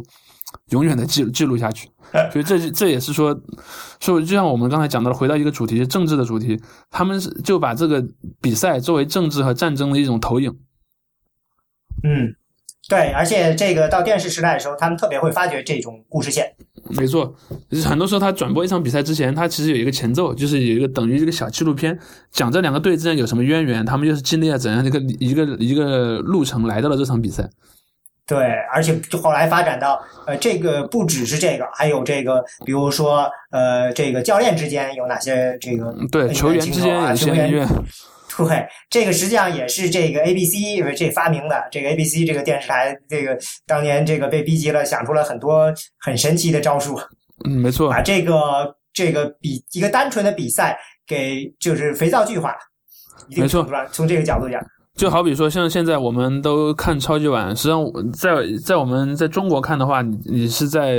早上看到的嘛？实际上在美国当地的话，它是晚上开始比赛的。但是在比赛开始之前，呃，负责转播这场比赛那个电视台就会做一个纪录片，叫做《超级碗之路》。Road to the Super Bowl 就是讲这两支球队他们经历了怎样的一个赛季，他们之间发生了什么故事，就等于做成一个像连续剧一样的感觉了。等你看完这个预告片之后，然后这个时候解说解说员就开始跟你讲比赛开始之前的一些一一些事儿，然后再进入正式的直播。对，然后在比赛结束之后，还有这个比赛之后的很多项目，对，反正把它弄成了一个整天的一个大节目。没错，这这就是我认为在美国的这项运动发展当中，它的一个最本质的一个特点，就是在五六十年代的时候，最先的那一批的先驱们，他们意识到了体育不仅仅是体育，体育是一个娱乐，它和什么电影啊、电视剧啊和一些类似别的、类似表演的东西了，他们就把这个东西从一个纯粹的运动，逐渐变成了一个运动加娱乐的东西。对，而且这个娱乐里头会有一些政治性的元素在里。我举，比如说这个有一段时间弄的这个 NFL 很讨厌的就是，你比如说你去这个劫超劫了某个人，或者是把谁给扑倒了，然后他们就会在那个呃，或者是达阵结束后会开始做一些比较夸张的，甚至有点原始风格的这种动作。这其实是跟你说的最早说的说这个基督徒这种有基督徒的思维是不一样的，因为这个他们实际上就是。意思说，我们需要把这种东西给这个正规化，而不是像你是又返回到原始的这种，看着好像有点，嗯，对，要蔑视对手。有的好像就是，我记得有的人就是是故意要在被他推倒的那个呃四分卫头上要踩过去似的，来那么一下，就是这个好像最后这个 NFL 还得出规则说，呃，这样做不行，你不能够是这个双脚离地或者什么弄了一些东西试图去。这个扭正这种形象，但实际上，呃，这有你可以看到，作用有限。对，它很有娱乐性。这个，但实际上你又说，它其实他们那么做，其实是有其他的意味在里头的。没错，就就我刚才提出的观点，就是它是一种政治和战争的延续，是一种它的低烈度的对战争的模仿。这是我觉得这是一个很重要的点。比方说，两两座城市之间有一些关系。包括你在看足球也会看到类似的情况，就是说，假设我是 A 城市，他是 B 城市的，然后我经常就说我的球队打败了他们，就好比我们的城市打败了他们的城市一样，这里面就有一种非常微妙的情绪。对，而且 NFL 有一个特别传统主题，就是爱国主题嘛，几乎每大比赛前面，比如都有这种军机飞过啊，类似这样，几乎就成为传统，他刻意营造出来的这样一个这种。比较这种，就有点说，我们都是属于这种非常非常强悍的战士似的这样的一个形象，这也是他他们其实是无意中有有意的刻画的。嗯，是的。然后因为因为呃，就回到我们最先讲的一个主题，就讲到这项运动的起源。这项运动的起源的时候，它就有一个非常非常大的一个卖点，就说这是一项属于美国的运动，它并不仅仅是对一项国外的运动的简单的模仿和那个山寨。它是一项由我们美国人制造运动，然后包括说，你看它的规则的变化，最先它和那个英国的橄榄球很像，但是到了二十世纪以后就越来越不像，越来越不像。到了现在，你去看这两项运动是完全不一样的，甚至很难想象他们最先是由同一个东西变化出来的。他们这里面就有了一定的意识形态的色彩。就接到你刚才的话讲，比方说在比赛就开始之前会有唱国歌。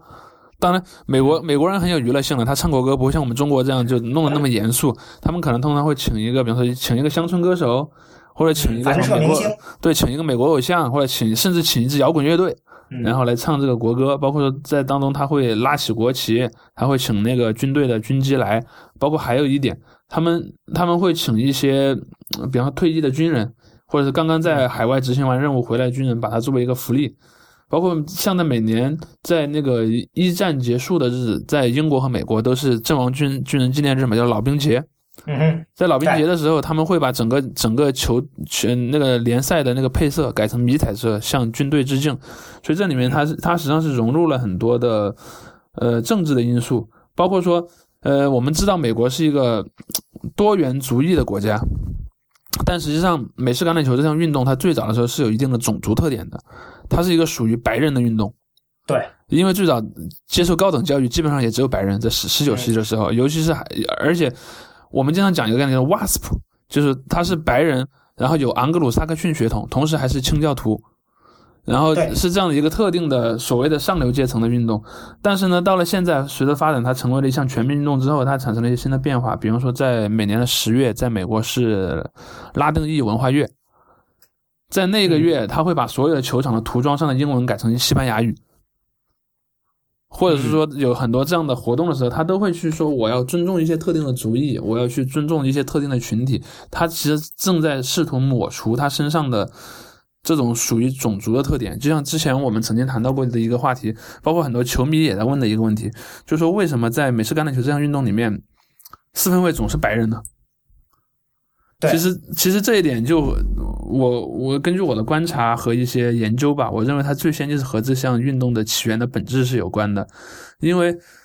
最先这是一项精英运动，最先它其实只有白人的，在十九世纪后期的时候，基本上只有白人，只有那个年、那个年代，在美国还有一个概念叫做 black school，就是有一部分高校是专门的黑人高校，现在还有，对，现在都还有。当然，现在可能没有过去那么多了，没有那么那么明显，因为现在强调平权之后，这个东西逐渐变得有一点政治不正确。但是还有对有很多黑人传统校，对有一些对他虽然名义上不能种族隔离，但是可能说黑人更爱申请那样的学校。其实，在当年就有对有相当一部分黑人去那个学校。对，就有这么一种模式。所以说，在十十九世纪的时候，这世界上属于白人的运动。所以那当然那个时候所有的选手都是白人了。但是到了二十世纪。不不，而且这里面还有一个额外的点要讲到的，就是说，呃，在美国的内战是十九世纪六十年代结束嘛，后来经历了一个所谓的重建，叫做 Reconstruction 的一个过程，南方重建，在这个过程里面，南方一直是觉得自己是第一个打了败仗，第二个呢，经济上也受到了很大的打击，是处于一种挫败和心里怎么讲，有一种不甘的情绪吧，整个在美国的南方都有这么一种感觉，嗯，然后到了二十世纪初的时候。南方人发现了一点，橄榄球成为了他们的一种寻找精神寄托的方式。因为这里面我就要讲到一所很有名的学校，叫做阿拉巴马大学。阿拉巴马大学的叫做呃，他们球队的名字叫做 Crimson Tide，就是红色的潮水，赤潮队。赤潮队是一支非常强的球队，在二十世纪初的时候，他就已经在当年打出了全国的名气。南方人就觉得，可能我们在打仗上输给你们北方人，对吧？但是我们打橄榄球永远不会输给你们。所以说，这里面就导致了南方的橄榄球的那个风气会比北方更盛。当然，嗯，它南方的天气比较温暖，适合开展这项运动也是原因之一了。这样子的话，就形成了一个一个偏南方的这么一种文化氛围。而在南方球队里面有一个惯例，没有黑人，因为南方一直到二十世纪六十年代，种族隔离都是合法的。所以在南方的很多学校里面，你几乎看不到黑人，甚至在以前出现过一些很有名的事件，就是说，呃，北方球队如果到南方去打客场，北方球队的黑人选手也不能上场，因为你要符合当地的法律，当地的种族隔离是合法的。曾经出现过一个很有名的事儿，就有一支北方球队，当时到当当时他到南方去打球，他就被迫让自己的一个黑人球员改了一些身份的那个那个东西，就说他是一个印度的后裔，因为印度裔也有很多肤色很深的人嘛，他就骗那些南方的人说我们这个是个印度印度球员，他并不是黑人，所以说这里面产生了产生了一种种种族层面的东西。当然当然到了六十年代，美国逐渐有了民权运动，逐渐废除了。种族隔离的制度，但实际上在南方还有这样一种传统，就是在南方的学校里面，黑人选手是并不多的。当然，黑人在南方社会里面，他通常也处于社会的中中下层。所以说，在这这个运动当中，后来形成了一种分化吧，就是说，到了现在，有一些位置，比方说跑位或者是外接手，他可能更单纯的强调于你的身体上的条件的优越优越，你对于战术的理解和思维思考可能没有那么多。而那些相对出生于社会底层的选手来讲，这种工作对他来讲是比较容易接受的。但是呢，在四分卫这种位置上，你要对全队有一个一所谓的领导，你是要领，你是要带领团结整个球整个球队，不管是从人格魅力上也好，还是说你要理解更多的战术，你要负责一些更多的任务来讲，他可能更适于那些出生在。中上层阶层的孩子去做的，所以在传统上就有一个现象，就是说在可能在很多位置上，白人选手由于他的身体素质上没有黑人选手那么强，逐渐就让位给了黑人选手。但是在四分卫这个位置上，他是这个变化来的是最慢的，在四分卫的位置上仍然有很多白人。当然，最近几年，呃，黑人选手，呃，因为现在的包括从训练啊，从教育各方面来讲，都比过去要成熟，黑人选手也逐渐走到了这个位置上来，但是。白人仍然占据着相当大的一个比重，在所有位置里面，我如我没有看过具体的统计数据了，但是从看球的感觉来讲，白人选手在四分卫当中占的比例仍然是最高的。对，在一三年的时候，三十二个球队有二十三个这个首发四分卫是白人，没错，呃，是最高的。然后呢，还有一个呃最高的呢是这个 starting kicker，就是这叫什么？对，因为因为那个因为那个踢球手有一点就是在美国，大家有一个刻板印象，就认为足球是属于女孩的运动，所以在美国很多很多男孩是不愿意去足球队的，在传统上来讲，嗯，而足球在美国被就被认为是一个属于拉美移民和欧洲移民的运动。所以说，在过去很多美式橄榄球队招募踢球手的时候，都是直接去招那种来呃祖先来自欧洲的选手。比方说很有名的一个踢球手，现在效力于那个奥克兰突袭者，他叫做亚尼科夫斯基。一听名字就知道他是个东欧人。很多这样的这样的踢球手几乎都是欧洲血统的白人。啊，Punter 也是只有两个黑人。对，就在在就像你说的，踢的就是。对，用用脚的选手基本上都是那些以前踢足球的，来自于欧洲的人。然后，但是用手的选手主要就是生长土生土长的美国人。还有一个逻辑就是，这个我听到就是说，嗯，他们不得不开始接受很多黑人球员。但是呢，如果你想让他场面上觉得白人应该是统治性的，就把整个中轴线还保留是白人。没错。然后，所以呢，你会看到黑人最早是从你说的这个外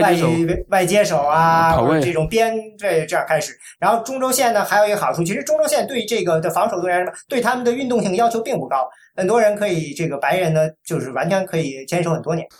没错，所以说这就这就形成了现在的这。当然，你其实可以最近根据最近几年的新的趋势，黑人四分卫仍然是越来越多的。因为你训练的水平上去了之后，你你同能够你的你在软件的层面，比方说你的思维、你的你的意志、你的领领导力能够达到同样的水平，但是先天的条件你练是练不出来的。所以说最近几年黑人四分卫也是越来越多。但是还有一个就是，我觉得是，就是说大家的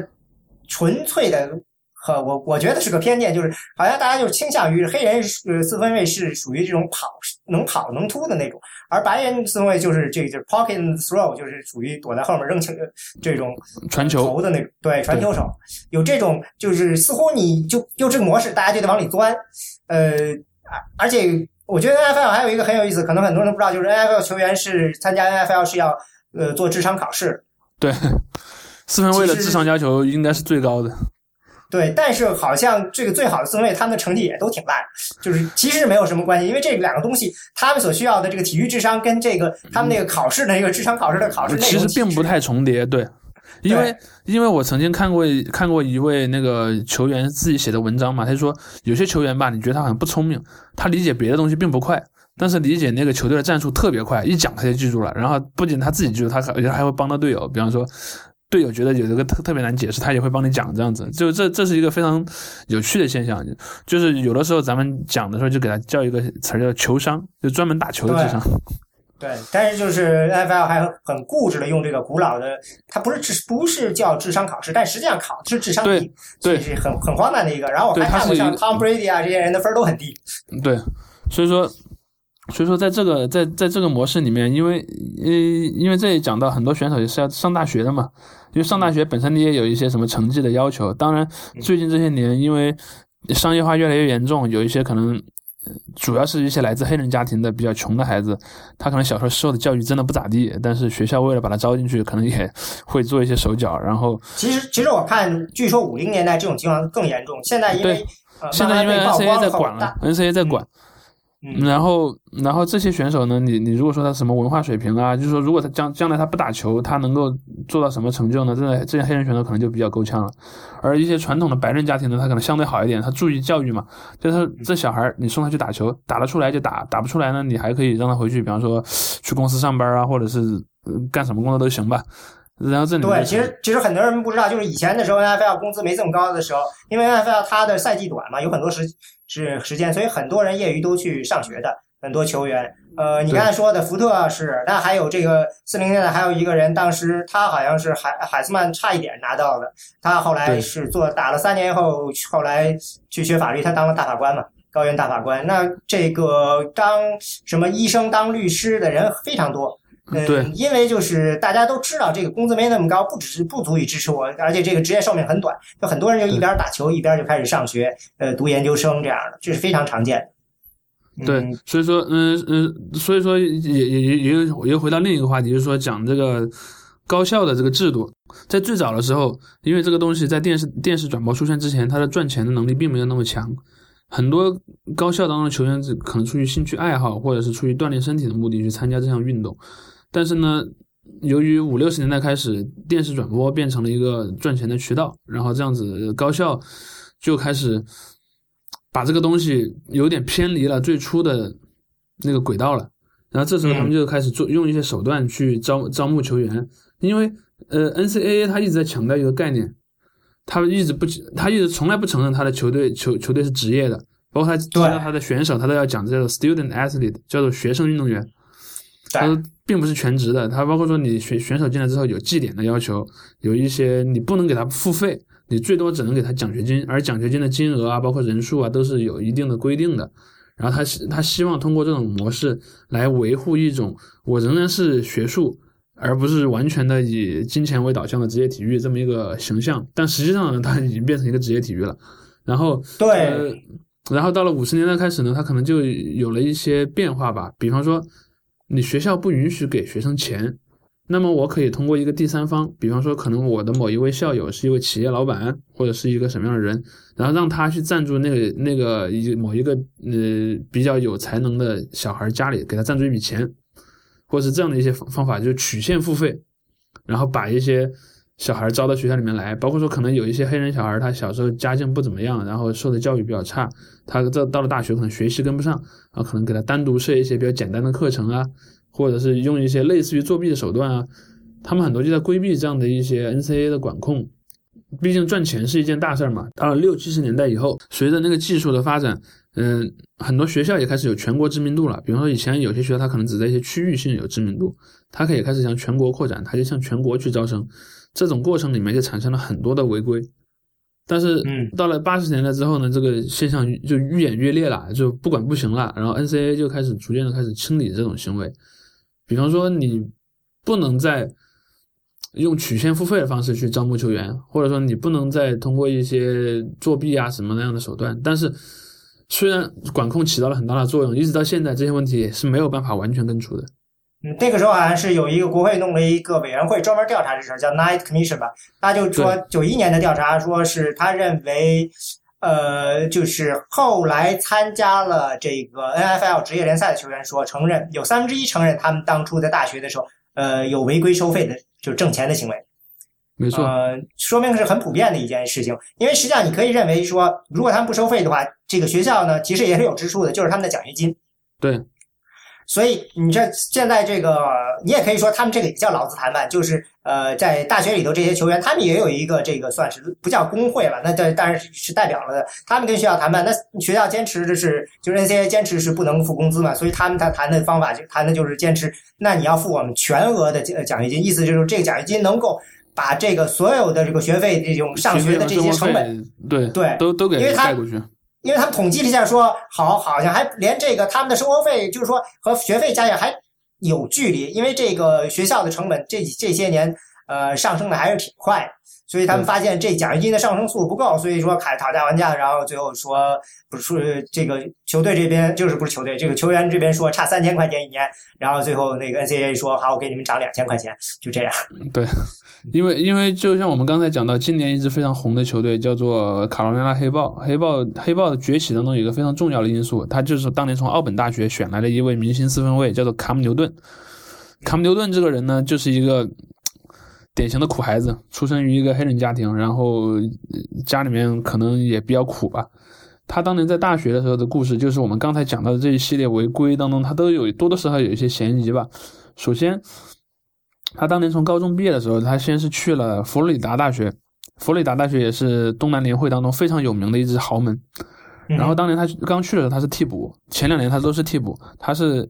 呃，在但是在就在他的当替补，然后逐渐成长的这个年份当中，学校里面出现了一个案子，一一个笔记本盗窃案。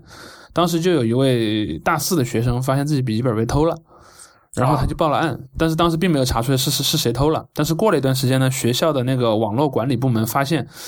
被偷的那台电脑，呃，连上网络在下盗版音乐，因为按理说下盗版音乐在美国是违法的嘛，就要调查。然后他们就找上了这个学生，学生说：“我已我已经那个报案了，我的电脑被偷了。”然后那个时候学校就开始调查是谁偷了这个电脑。后来他们就定位发现这台电脑的 IP 地址在那个卡姆牛顿的宿宿舍里，宿舍里面。这时候他们就去调查了，然后就就发现那个电脑应该是同款，但是上面的那些图案被涂掉了。可能是为了掩饰这是一台偷来的电脑的这个这个状况，这个时候就去叫警察了嘛。在这个时候呢，卡呃卡姆牛顿就把那台电脑扔到宿舍外面去了，那当然后来他还是被捕了，就是毕竟涉嫌盗窃嘛。然后不过这里面就出现了一个很有趣的事儿，就如果说一个球员违法了，就是大学里的那种学生运动员如果违法，他肯定就不能代表球队出赛了。嗯哼，但是因为一般呃球迷们都很都很爱自己的球队嘛。并不想因为自己的球员因为这种事儿而受到一些伤害嘛，就上不了场，最后你学校吃亏嘛，所以后来这个案子就神秘的不了了之了。然后当然最后给出的官方说法是是另一个人偷了这台电脑，然后他呃把它转手卖给了卡姆牛顿。但是这个事儿到底是不是这样呢？就也说不清楚。然后反正最后卡姆牛顿没有被起诉，就放回去了。不过这个事儿对他本人啊影响还是挺大的，就是说让他毕竟是卷入这样一种一桩丑闻里面嘛。包括说当年他在学校里面也迟迟打不上主力，而他这样的球员呢，因为出生于呃社会底层嘛，他可能想要挣钱的那个欲望就更强烈一些。嗯然后他当时就决定，我既然在这边打不上主力，我就转学吧。然后他就转去了一所小学校，然后在那个学校打得非常好。然后等他在那个学校打完一年之后，他就又转会回了 SEC，但就没有回佛罗里达大学，回了去了奥本大学。在奥本大学的时候，他就带领球队，刚好他的运气非常好。他到奥本大学的时候，实际上他就只剩大学就只剩一年了。嗯，然后这个时候他去了奥本，奥本那边正好是把历史上学校招募到的最好的一代球员都在那个队里面，所以他就带领那个队一路打到全国决赛，一路拿了全国冠军。然后他就他就进了职职业联赛，刚好那年黑豹队在重建，黑豹队手里有状元签，就把他选走了。现在建成一支非常好的球队，但是后来就。逐渐就传出了一些流言，然后比方说，说当时那个他去了那所小学校，叫做布林学院，在布林学院那一年的时候，实际上是有很多有名的学校希望把他招回去的，而那些学校呢就在跟他谈，就有一种说法说，谈的过程当中，卡卡姆牛顿的父亲曾经向那个学校的招生人员索贿，啊，比方说，我记得应该是某一所大学的有有有一个有一个。嗯，匿名的人士就透露说，当时他们学校的招生人员找到了牛顿的父亲，牛顿的父亲就说：“要不你给我二十万美元吧？说有另一所学校已经答应给我们十八万了，然后你如果加到二十万，我们就不跟那边谈了，我们就跟你们来。”然后他说的另一所大学就是奥本大学，而后来牛顿真的去了奥本大学。但是有没有收这二十万呢？就也也说不清，因为你可能很难调查，他可能是用非常间接的手段。然后包括说，因为他学习不太好，他学校的学习成绩可能也有一些问题吧。但是这种这几种典型的问题，就是比方说转校，然后涉及到一些丑闻，或者说收钱，以及学术上可能存在一些嫌疑，这都是很典型的。由于商业化之后，对 NCAA 产生一个冲击。这个就说到了，这个丑闻是一个非常非常有重有意义的话题。为什么呢？呃，因为这个怎么说呢？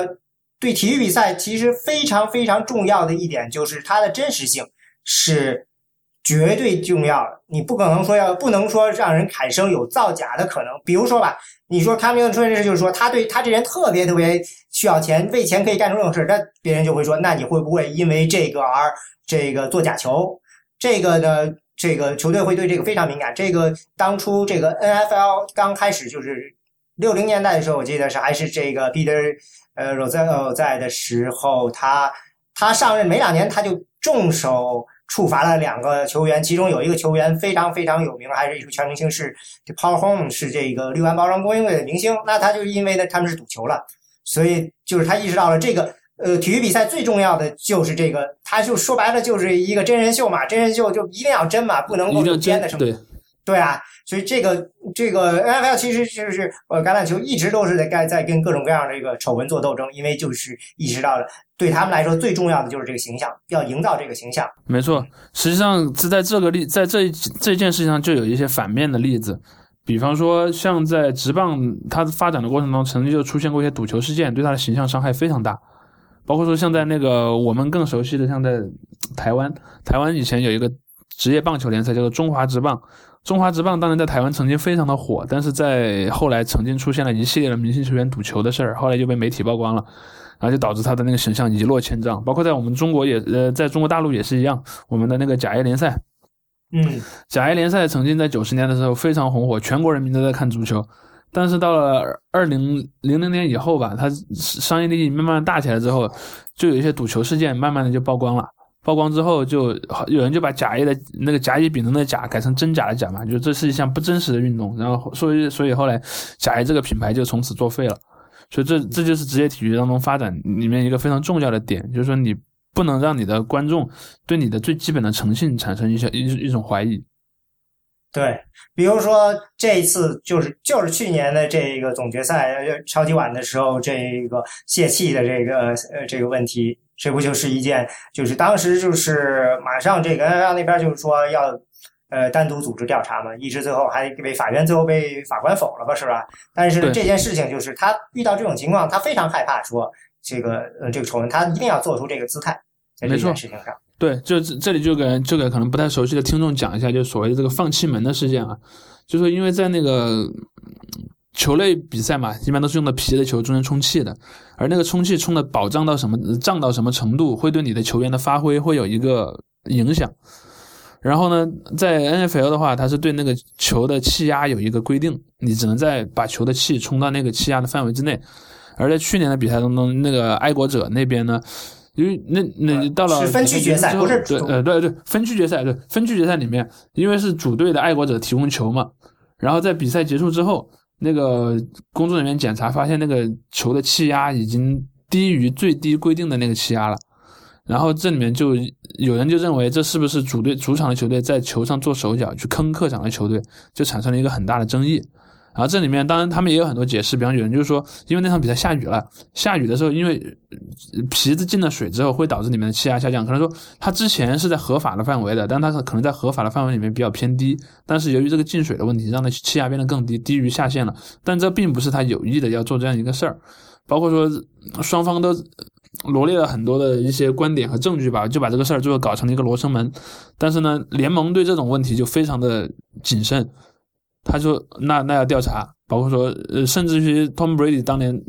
差点被被禁赛了，但后来查出来是，最后认为是没有什么太大的问题，最后就取消了禁赛。但是这件事可以看得出来，即使你是联盟最大的球星，如果你可能涉及到这样的问题，那可能也是要下这个杀手的。对，在这个事情上，主要是因为球员工会觉得这件事情没有尊重他们的意见，因为球员工会现在我们已经说了，他们已经也是这个。”呃，当家做主的了，所以，但是这这个爱国者又不是第一次了。前一段时间不是前几年还有一次偷偷拍别人的训练录像对，因为因为在因为在那个职业橄榄球这个运运动里面，它有一个特点，它和别的很多体育比赛不一样。比方说像足球和篮球，因为那种比赛是很少中断的，所以说你在球场上的战术基本上是靠球员在训练以及他们彼此之间的默契来达成一个战术的配合。所以说，这在那在那样的运动里面，教练介入的程度比较低；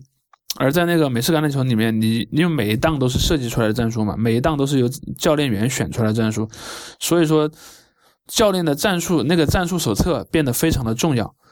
因为里面有他的所有的秘密。所以这里面就是你去偷拍别的球队的训练，或者是去偷听别的球队用的那个密码，都是非常犯忌讳的。包括你有的时候你去看电视直播的时候，电视直播上不是经常会扫到主教练的脸吗？主教练一般在安排战术的时候，他会用那个战术板挡住自己的嘴，他为了防止对方派人读唇。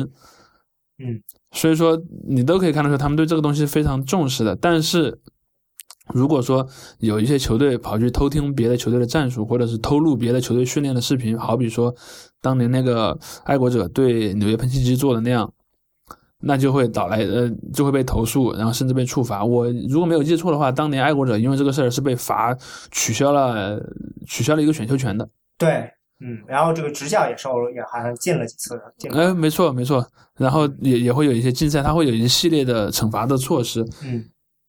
对这个这个是体育比赛嘛，就肯定有丑闻。你们还有这个，我印象中最近这几年比较有名的，还有这个呃，Michael Vick 斗鸡的那个事情。呃，斗狗，斗狗，斗狗还是斗？对，就是说这个事情主要也是因为涉及赌博。呃，对，一个是涉及赌博，然后另一个就是因为在欧美的文化里面，狗是一个伴侣动物。嗯，就你去斗狗显得太残忍了，就有也会有很多人觉得说，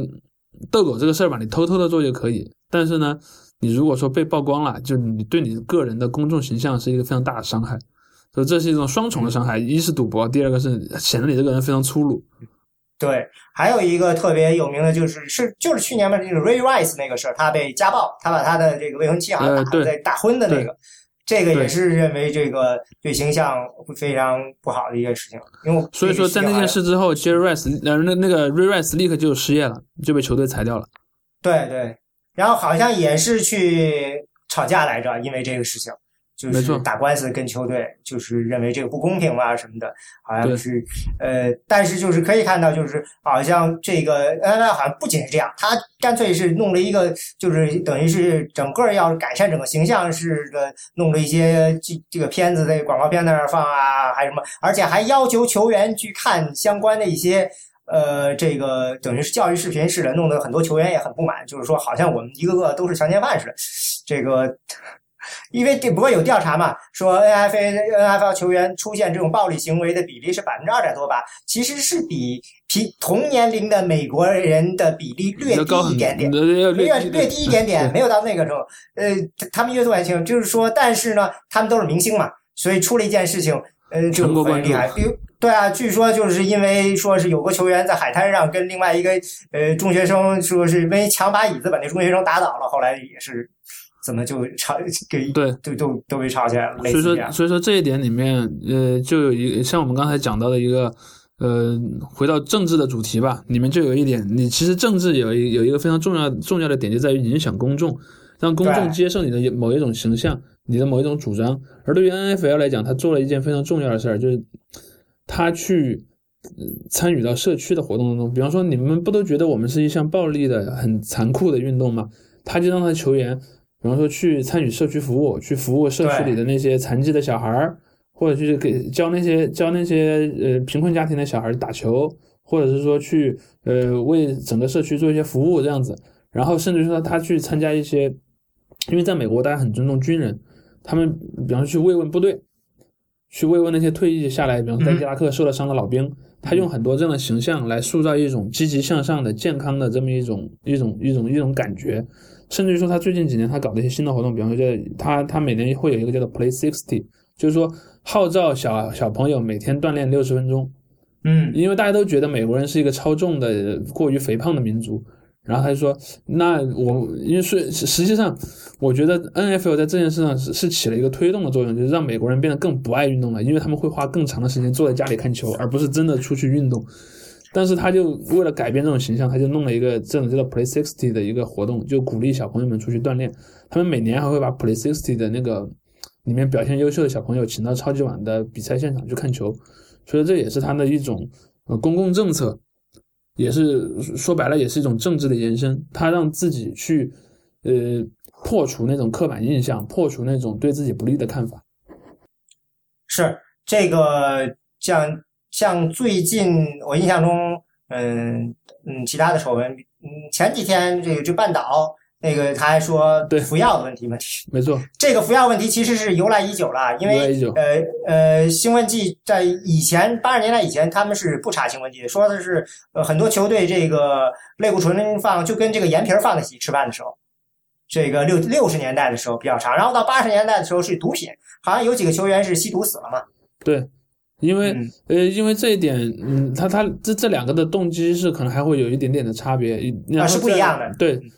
因为在美国，他们把兴奋剂叫做 PED 嘛，叫做 pro 呃 performance enhanced drug，就是说那增强你的呃体育表现的一种药物。然后像早年可能是类固醇，现在可能有些更先进的药物，就更难被查的一些药物。然后这种因因为因为我们刚才讲到的，随着这个体育转播的那个进化。那这些球员需要有更强健的体魄，要要有更敏捷的身手去实现这个东西。他而且他已经有点要求已经高的超过了你正常通过对自己的训练和呃那个你的你的身体的天赋条件能够达到的这么一个条件。这样子的话，就会有一些球员开始尝试用类固醇啊或者用别的一些激素来实现这样的一个目的。这是他们使用所谓的 PED 的一个一个动机。第二个使用那个毒品，它可能有有那么一点，就是说这项运动是非常容易导致你的伤痛的，很多球员会受伤会有疼痛。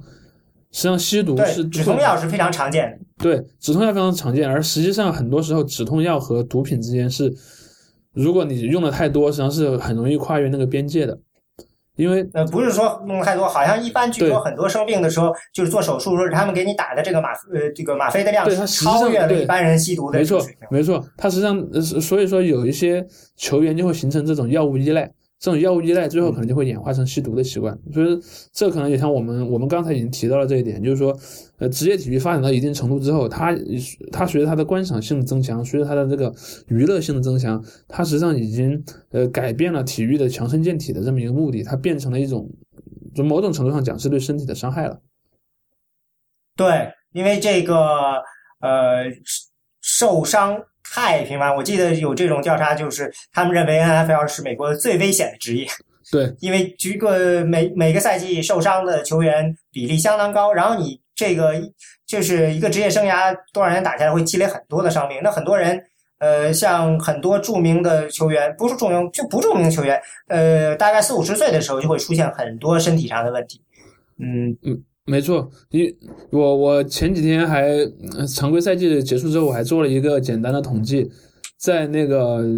今年二零二呃，应该说去年二零一五年的这个赛季当中，呃，NFL 有三十二支球队，当中有十一支球队都因为四分卫受伤而换了他们的先发四分卫。这个比例虽然比当年比可能六五六十年代下降了很多，但其实还是很高的，因为已经是三分之一了。对，其实是你就像你说的是的，呃，大家军备竞赛加强了，所以说你想保护四分卫，但是攻击对方也会更加努力的去攻击他。嗯所以最问题，呃，这个现在问题吵得比较热闹的就是这个脑震荡的问题，因为大家的块头都比以前增加了很多很多，然后能呃冲撞的能力也比以前强了很多，所以呢，你现在这个你不知道这个过了对球员这个过了十几年、二十几年以后会出现什么样的情况，因为你天天都处在大强度的这种微冲撞中，没错，这个今今年在美国也有一部电影叫《脑震荡》，就是讲这个故事的。好像是 Will Smith 拍的是吧？对，在中国嗯好像这个球员工队要但是等以后大家可以看一下。对，球员工会要求球员都去看。对，呃，对我看过这个有这个统计，说是一个呃 NFL 球员一个赛季会被撞一千五百次，对呃，就是不是达到脑震荡级别的，叫做 subconcussive hit，就这个。嗯，这你想想，一个季度一个赛季打着，那你要打十个赛季，那就所以你可以想象一下，这个是一个挺可怕的一个现象。呃，有好几个球员这个自杀，然后让大家去去来，就是等于是尸体解剖，他故意的是把自己的头等于就是呃保持完整，等于是在打给心脏打一枪，然后呢做检查，后来发现果然这个头部都会有这种问题。对，因为因为因为在这件事情里面，这个嗯也是几十年的变化吧。比方说，咱们大家可以看到，像在那个二战前的那个橄榄球运动里面是没有头盔的，最多的护具就是戴一个戴一个皮帽子，你只能可能防止一些刮擦的伤，但撞击的伤是完全没有防御能力的。然后可能到了五六十年代，到了七十年代之后，逐渐那个头盔的技术也在是进步。包括你看现在头盔，它内部的那个防震层，它也是分成很多个块，然后它有很多针对性的设计。但是实际上啊，包括还有联盟对规则的限制，比方说，呃，最近几年的一个新的规则叫做禁止头盔对头盔冲撞，就你不能直接头撞头，你可以用你的头盔去撞对方的，比方说撞对方的胸部、撞对方的肋部这样子撞，但是你不能直接用头盔去撞击对方的头盔。然后包括说，他对很多规则的限制，就让就让现在的那个这项运动可能比八九十年代的那个直接对撞的激烈性是有一点点下降的。这一点当然在美国其实也是有一些争议，比方说有一些是比较原教旨主义的球迷就认为，呃你如果再这么改下去，这个运动的本质就消失了，这项运动的那个冲突和对撞就消失了。但是也有一些人认为，呃。我们的娱乐不应该置身于别人的生命安全之上，就不能让球球员冒着生命危险为我们提供娱乐产品吧。所以这里面就产生了一些分歧。当然，整个的规则的变化也就是在这两种观点的对撞当中逐渐的去完善的。包括说我们刚才讲到的，对于头盔技术的呃提提升，对于那个规则上的改善，以及球员自己的意识的觉醒。有一些球员意识到这这个东西在长远来讲是不好的，所以说现在的那个保护也已经比过去好了很多。好比现在。他们就讲有呃有一个东西叫做脑震荡流程，就是说当一个球员受了强烈的撞击，认为他可能脑震荡的时候，这个时候球队是会必须要把他换下去回更衣室，嗯，请一个医生对他做一个检查，认定没有问题才可以回来的。所以这就比当年还是有一些进步。当当然，你就像我有一些美国球迷的担忧一样的，就这项运动的本身，它的本质就是冲撞和那个竞争，你不可能把它完全从这个比赛中拿掉。嗯，对，但是我觉得他们有一个直接的考虑，就是说。呃，你需要吸引新的年轻人进入到这个运动来，而这些这个由于你这个运动的冲撞这么强，而年轻人就是十几岁年轻人，他们的头脑大脑还在发育的时候，这样的话就会有一个说，你这个冲撞对他们会产生什么样的影响？对对，这样的话，如果说呃，我看就是有调查，就是很多家长表示，如果是因为这个原因，他们不考虑让他们的孩子去练橄榄球了，因为觉得这个孩子的这个呃发育不好啊，这的确是一个很严重的问题。我这个大概就是这个星期，呃，要么就上期发有一篇这个发在专业的文章，这个是他调是有一个没有透露姓名的一个大学橄榄球运动员，后来就就是没有进入到职业橄榄球赛。嗯，他在这个十六年的这个橄榄球练习，因为他好像是十岁还是十二岁开始，嗯，这呃不没有十六年，那就应该是呃九岁就开始了。他就他一共有十次脑震荡。然后呢，他因为一次事故，他死掉了。然后现在呢，就对他进行了一次啊，他六岁就开始练那个橄榄球。然后就他是在 Division One，就是最高级别比较高的这个大学球赛啊打了三年。然后现在这个对他的检查就发现说，呃，他有明显的这个他们管这个叫做 chronic traumatic encephalopathy，就是相当于脑震荡产生的比较严重的这种呃脑部的一些就是属于退化，嗯，脑部退化损伤就都看到了。呃，他这个表面上看呢，他的智力水平是正常，但是他有严重的这个记忆力衰退，就发现，呃，然后这个 NFL 自己也承认说，他认为会有三分之一他自己的球员会有认知方面出现问题，呃，将来，而且好像是今年还是去年刚刚跟球员公就是达成了一个，其实就是大概是一十亿美元的一个赔偿是吧？还是多少？就是九亿美元的一个，就是要。照到所有的类似这方面的一些将来的可能出现的问题，而，这个事情就可以看到他意识到这个问题，但是问题还是挺，就是说挺严重。我不知道这个事情会对他会比其他的对他，呃，可能比其他那些丑闻都有对他会有更大的影响，因为这个直接涉及到，因为因为这里面涉及的问题，这是这个运运动的本质，就是说，如果你你如果想象把所有这样的冲撞从比赛当中拿掉的话，好像这项运动就不成立了。嗯。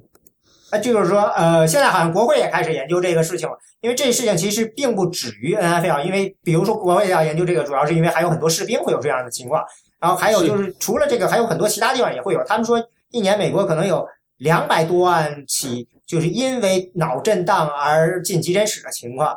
呃，所以这个问题本身呢，其实是就是偏开橄榄球本身它也是有意义的一个研究，只不过橄榄球等于把这个事情极端化等于。对，加速了。我今天还看到有一个事情是在这个呃丑闻，也说这就是丑闻，就是说是这样。NFL 他好像给了这个国，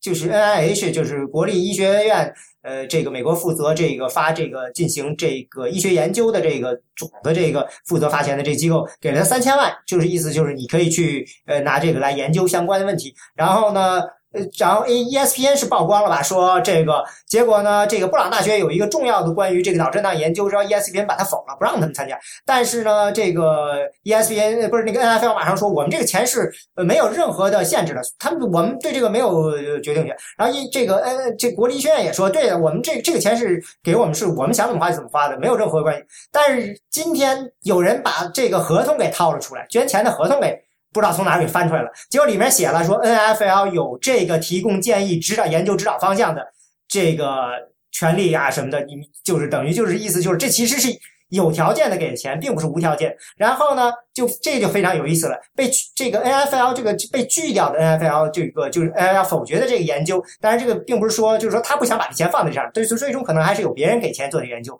这个研究跟其他研究略不一样。但是 NFL 自己支持研究是研究，比如说脑震荡有多普遍，脑就它对脑部这个影响，这个退化的影响有多普遍。还有就是说，如何在这个去世了的人、死的人中去检查他的脑部的损伤程度有多大。但是这个新的这个研究，它没有支持的研究，是研究是在现在的活的现役人员中，如何检查他是不是已经脑部出现了这个退化。所以你可以看到 NFL 很这个狡猾，他就他不想发生这么快的就研究出一种技术，能够就是现在就可以让他的球员去检查，说你们是不是脑部已经出现了不可逆转的退化。他可能说，他可能希望的是，我至少要在出现了，我能在预防的情况出现了以后，我再出现这种技术，不要说这个先出现这种技术，然后我球员一个个的就都可能，因为有的确好像已经有球员因为这个就确定提早退役了。对，因为这项运动的竞争非常激烈，但除了脑震荡之外，你可能还有别的伤。像我，我之前我记得我看到某一季的幸存者的那个真人秀，当时有一个参加的选手，他曾经就是一个职业橄榄球运动员。当时他就，大家不是进到那个营地会彼此自我介绍嘛，然后那一位选手就说：“我曾经是一个职业橄榄球运动员，然后我打了几年，然后但是呢，我后来受了很严重的伤。他当年好像是臀部的肌肉撕裂吧。”然后说养好伤之后，发现也太 他也太危险了，后来他就退役了，去做了一个那个呃瑜伽教练，因为他本身也是学学体育相关专业的嘛。然后其实很多人都是这样子的，大部分球员进到联赛里面，你的职业生涯不会太长的，通常也就几年，只有一些大明星可能能持续非常多的年份，可能十十年乃至十年以上。像 Brad Farr 这样的，对 Brad Farr 这样打到当外公的这种，真真的是非常罕见了。所以说，而而且他当年也有过吸毒的情况。就是可能是止痛药上瘾，对，可想而知，他又好像骨折了还坚持打球这种。对，因为因为这项运动包括剧烈撞击导致的，嗯，有有这里面可能会有几种对健康呃上的那个风险，像咱们刚才讨论的比较多的就脑震荡，脑震荡当然可能它是一个长期的有后遗症的比较严重的问题，当然它还有很多别的问题，比方说一个三百磅的球员撞撞到了你的上半身，然后如果你倒下去的话，这样腿部可能会骨折。或者有的时候，比方说你在掩护你的队友，然后你的队友在你的背后发生了撞击，然后那个队友倒在你的身上，这样可也有可能导致你的腿部的受伤，还或者是膝膝盖的韧带的撕裂。这种这种伤呢，可能不会对你的脑部或者什么产生长远的影响，但是可能会让你的后半生很难过。比方说像当年被劳伦斯泰勒嗯那个嗯擒杀的那位四分卫那个乔塞斯曼，乔塞斯曼在被被那个泰勒嗯搞搞了骨折之后。马上就退役了，而且退役之后，他实际上他整个后半生是有一点点轻微的残疾的，因为他被骨折的那条腿是很麻木的，就没有很明显的感觉。包括说像，呃，现在你也经常可以看到那个之前华盛顿红皮的四分卫，叫做呃罗伯特格里芬。因为他的那个整体的打法是一个很很激进的，很喜欢拿着球到处跑的四分卫，他也是被擒杀了很多次，撞击了很多次，他的呃一条腿的那个膝盖的那个十字韧带是彻底撕裂的。最后是医生也是非常的聪明，医生就从他的另一条腿的十字韧带里面割了一部分，然后给他做了一个十字韧带放在左腿里面，然后这样的话他才能够勉强的可以行走。他现在他现在基本上打球也已经不行了，因为身体的那个韧带变弱了之后，你的移动能力是大幅下降的。然后这是这是一个一一个一个可能造成身体上影响的一个点吧，就是肢体上的损伤，比方尤其是腿部的韧带和骨折的问题，还有另一个。也主要是对于线上球员，就是那种我们看到的在那个开球线上互相冲撞的那些锋线的最强壮的那些球员们，他们会带带来的一个问题是，这项运动里面的球员的呃体重在越来越越大，对，但是你的心脏的那个负荷能力是没有办法无限大的，所以说你可以看到很多球员很强壮，可能他的身体体重达到三百磅，全身都是肌肉，但是实际上他的那个耐力是非常差的。因为他的肌肌肉对他的负担太大了，他可能冲刺一次，他的心脏的负荷就受不了。所以你有的时候你你在看球的时候，你可以看到在在场边轮换下去的球员是在拿着氧气面罩在吸氧的。你说的是，因为这个好像很就是九四年的时候就有研究说，你说的这些他们的心脏病死于心脏病几率要比普通人高这个一半，百分之五十以上。没错，就是。因为这其实就强调一点，如果说因为你人的整个身体是一个有机的整体，你在锻炼的时候，你不可能过于的强调某一个方面。比方说，你你可以说你的那个冲撞能力非常强，你的体重非常大，但是你的心脏的还有你的肺部的那个供供应氧气能力是没有办法无限大的，它是有局限的。所以这样的话会让他的心脏的负荷非常大。当他年龄大了之后，可能会有很多问题。对，百还同样百分之五十四的人，这个是二零零六年 Living Heart Foundation 这个基金会是由一个前 NFL 的球员，他后来当了医生，他弄的，他就是来检查这个这个心脏问题，就是发现了，你说这个这 linman 这个呃他们的心脏百分之五十以上五十四的人，他们心脏会会有这个心脏变大过大的这种问题出现。对。就是这是很常见的一个情况。而我发现，你看这就有一个模式，就是说，呃，像你现在说的这种情况，都是需要一些年头才会出现的。对，嗯，这个其实改改规则是因为球员的这个风险问题，改规则是完全正常，而且是出了很多次。就像我们在一开始说的，呃，零五年的时候出现了死了很多个打橄榄球死了很多人，于是就改了规则，所以你可以投掷了。到这个后来呢，我记得还有这个什么呢？呃，七零年代的时候，呃，当时有一个动作就是半马索 cross cut，就是直接抱下腿，然后呢，有很多人就整个就是膝盖就废掉了，然后就退役了，就然后说你这就残疾了。后来就把这个也都给禁掉了，对吧？是。就跟就跟足球里头不准在后面铲球铲球似的，是吧？对，里面有一个规则叫做 cut block，叫就叫做那个剪切式的拦截。比方说，对方向你冲过来，然后你直接一个俯冲去撞他的那个腿，这种这种那个让对方停止行动的那个效果是非常强的，因为被撞的腿一般都会翻过去，但是这种也很危险，然后很容易撞出骨折或者是韧带撕裂来。对，所以就是说，呃，这些都是可以马上看出来有什么效果的。对，所以就慢慢的就改规则，就把他们禁掉了。现在要改这些呢，当然实际上是呃，可能得在比较长的年份可能才能看出来。比方说心脏病，比方说脑震荡，都是这样子。对，但是呢，嗯，随着这个科学的发展，意识到这个问题了，你就必须得改。这个，嗯，虽然可能有些人觉得不够纯了，但事实上这个。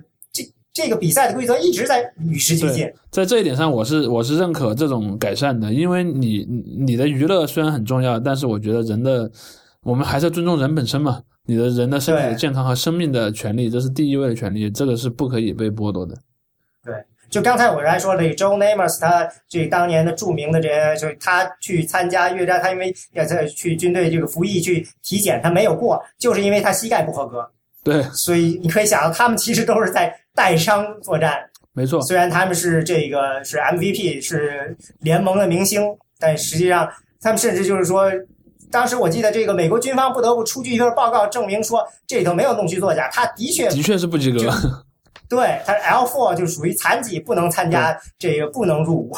对，因为因为呃，说到这一点，它其实对于很呃现代的竞技体育，当然，呃，橄榄球它可能是冲击可能算是最为激烈的之一吧，所以它的那个问题就很集中。其实很多时候咱们所所熟熟悉的中国球迷更熟悉的别的运动也有类似的问题，好比说你像足球，足球里面，因为你经常需要嗯激烈的变向，然后来摆脱防守队员。比方说，我们大家都，呃，我们这个年龄段的球迷都很熟悉这个球员罗罗尔多。罗尔多后来就是由于膝盖这样反复的高强度的变向，导致膝盖的严重的受损，最后就不得不结束了职业生涯。现在他，你看他身体状况健康也不是特别好。包括像篮球里面，我们所，呃，所大家都知道姚明，姚明他有一个问题，他本身的身高非常的高，然后他的他的强壮程度也非常高，因为篮球需要大量的跳跃。最后，实际上你可以看到他的那个脚部的骨骼的受伤是和这种强烈的跳跃冲击有关的，所以最后他也是年龄并没有很大就结束了自己的职业生涯。这是因为你看到他伤病结束生涯，还有很多人看着好像没病结束，但是很快有问题。是有很多球员在退役之后，他可能会有多方面的问题，包括心理上的问题、生理上的问题，他们的生活可能并没有过得那么幸福。对，抑郁症也是很常见的，因为这个这个。比赛的节奏跟后来成为正常人的节奏差的太大。对。然后我还记得当初时代还是哪儿做过一个报告，就记就是当时是有一个非常有名四分卫的 Johnny Unitas 吧，四十六岁，说整个右胳膊就其实已经残废了，不能动了。这个没退役几年。对，说到这个胳膊的问题，因为因为在美式橄榄球当中的那个四分卫和棒球中的投手一样，他需要大量的投掷。做那个力度很大的投掷，所以说这种其实也是会有一些损伤的。比方说，像在职业棒球里面的投手，他们经常会做的一个手术叫做 Tommy John 手术，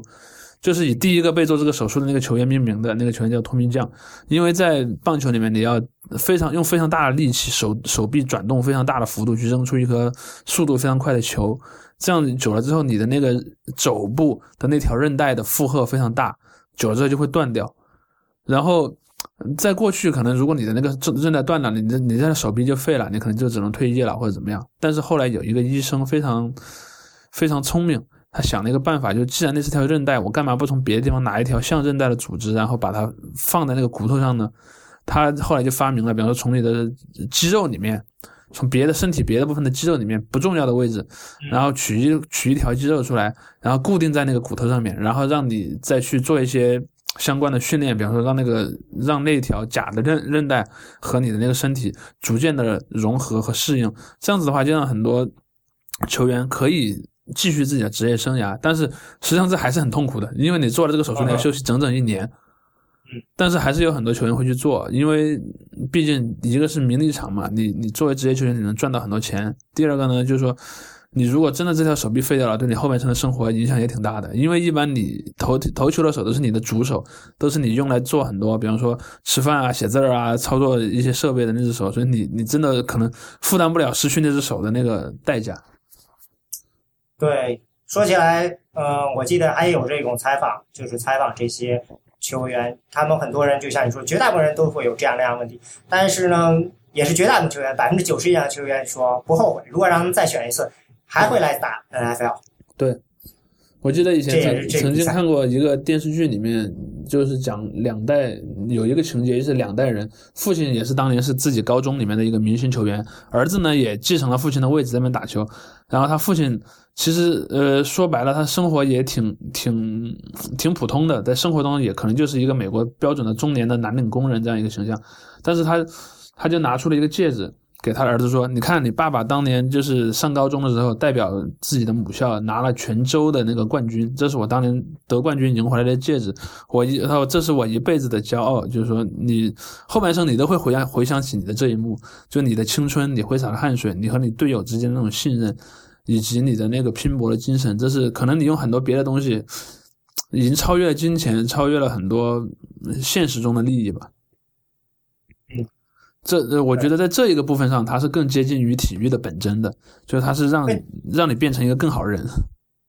我个人觉得，就是说体育这个东西怎么说呢？单纯从这个。橄榄球本身它是一个相对中立的东西，但是你可以把它放入各种各样的没错文化诠释，然后把它注入意识去，因为它可以把它作为一个载体来存在，然后注入。所以从这个程度上说，它是有不断进化的可能性。对，你实际上我们现在回顾它历史，就可以发现，从一八六几年，从最早开始，呃，那帮第一帮留学生从英国学回来这个运动之后，开始在北美的校园里面推广的时候，它和现在是差的非常非常远。包括说从使用的设备、使用的球、战术、规则以及它的市场推广完全不一样。实际上，一百五十多年来，它几乎可以说它不止变了一次，它变了很多次。而实际上，到了现在这个年代，它变成了一个非常成熟的商业模式。我相信它的未来，它还会有更多的变化。它可能会变得更加的安全，它可能能够在安全和激烈之间找到一个更好的平衡点。是，呃，你可以看到第一代的这个 commissioner 这个。Roselle 他是一个就是营销以营销见长的一个人，然后第二代是 t a g l e v 他是个律师，到这呃到第三到现在这个 Godell 他是一个这个他好像是纯粹做就是就是娱乐，他特别擅长做就是多媒体全方位的这种营营销的这种人，所以你可以看到他在进化，他在把他自己变成一个真正的现代的一个。就是自己就是一个媒体娱乐生产商，而且是各种方面，从这个体育比，从体育比赛到电子游戏到各种方面，就是内容生产，甚至还有各种各样的呃连带的商商品啊什么的。对，对他，我觉得对于中国来讲，因为因为大家也都知道，在中国的现在的这个，我个人认为啊，这个社会发展的阶段已经到了一个中产阶层逐渐出现，可能。呃，应该和美国的六七十年代类似的一种局面吧，就大家一方面有自己身体锻炼的需求，一方面也有从，呃电视啊、网络啊，从各种的内容渠道上看到更高水平的比赛的这么一个需求。实际上，我觉得他所在美国美式橄榄球所走过的路，对于中国未来的很多发展，其实是有一个非常强的参考的价值的。不管是说从内容方面，还是从我们刚才讲的一些政治的方面，比方说。联赛应该如何发展？联赛应该如何处理和社会的关系，都会有很强的参考价值。嗯嗯，对，这个是确实是，他们可以看到他们这个不停的在创新。对，不停的在创新，包括说它的组织组织的模式。你你，我现在就觉得其实。对于中国这样的一个大国来讲，因为中国现在领导层也很重视体育，比方说足球啊，或者很多这样的项目。我觉得北美的很多发展的架构，从它的国家的规模，从它的人口的那个量级，很多很多角度是值得我们去学习的。是，啊，那哇，已经今天也创了记录了。好吧，那先这么多吧。你 谢你愿不愿意对今年的这个作为一个超级的，就是做个预测吧？反正我估计咱们上的时候超级版还有俩周，对吧？呃，对，超级碗应该还没有开始。然后，对我现在先要讲啊，我是在那个外卡外卡赛还没有开始之前，完全的不知道任何状况的一个一个推测。准备开始神棍，哎，准备开始神棍。我个人，我个人给卡罗来纳黑豹吧，因为我觉得他们今年打的真的很不错，我也希望他们能够有一个好运气，能够拿到超级碗。好啊。我这边没什么了，因为我原来在凤凰城就是看，在有幸看到了我们这个看到至少打进了一次这个超级碗。呃，对，那也是很经典的一场比赛。不过老实说，我一直都还是不看好他，但是但是作为球迷还是希望支持他，所以 努力吧，努力吧，那就那就这样啊！谢谢大家收听选美播客，选美播客是 IPN 播客网络旗下的节目，我们的网址是选美点 US，我们的知乎专栏是选美 I'm Election。我们的新浪微博是 at 选美 I'm Election，中间没有空格。我们的 Twitter 是 at 选美 US。对美国政治动态有兴趣的朋友呢，欢迎加入我们的会员，享受会员专有讯息，帮助我们把这个播客做得更好。最后，欢迎大家收听 IPN 播客网络旗下其他的精彩节目：IT 公论、未知道、内核恐慌、太医来了、流行通讯、硬影像、无次元、博物志和陛下观。谢谢大家。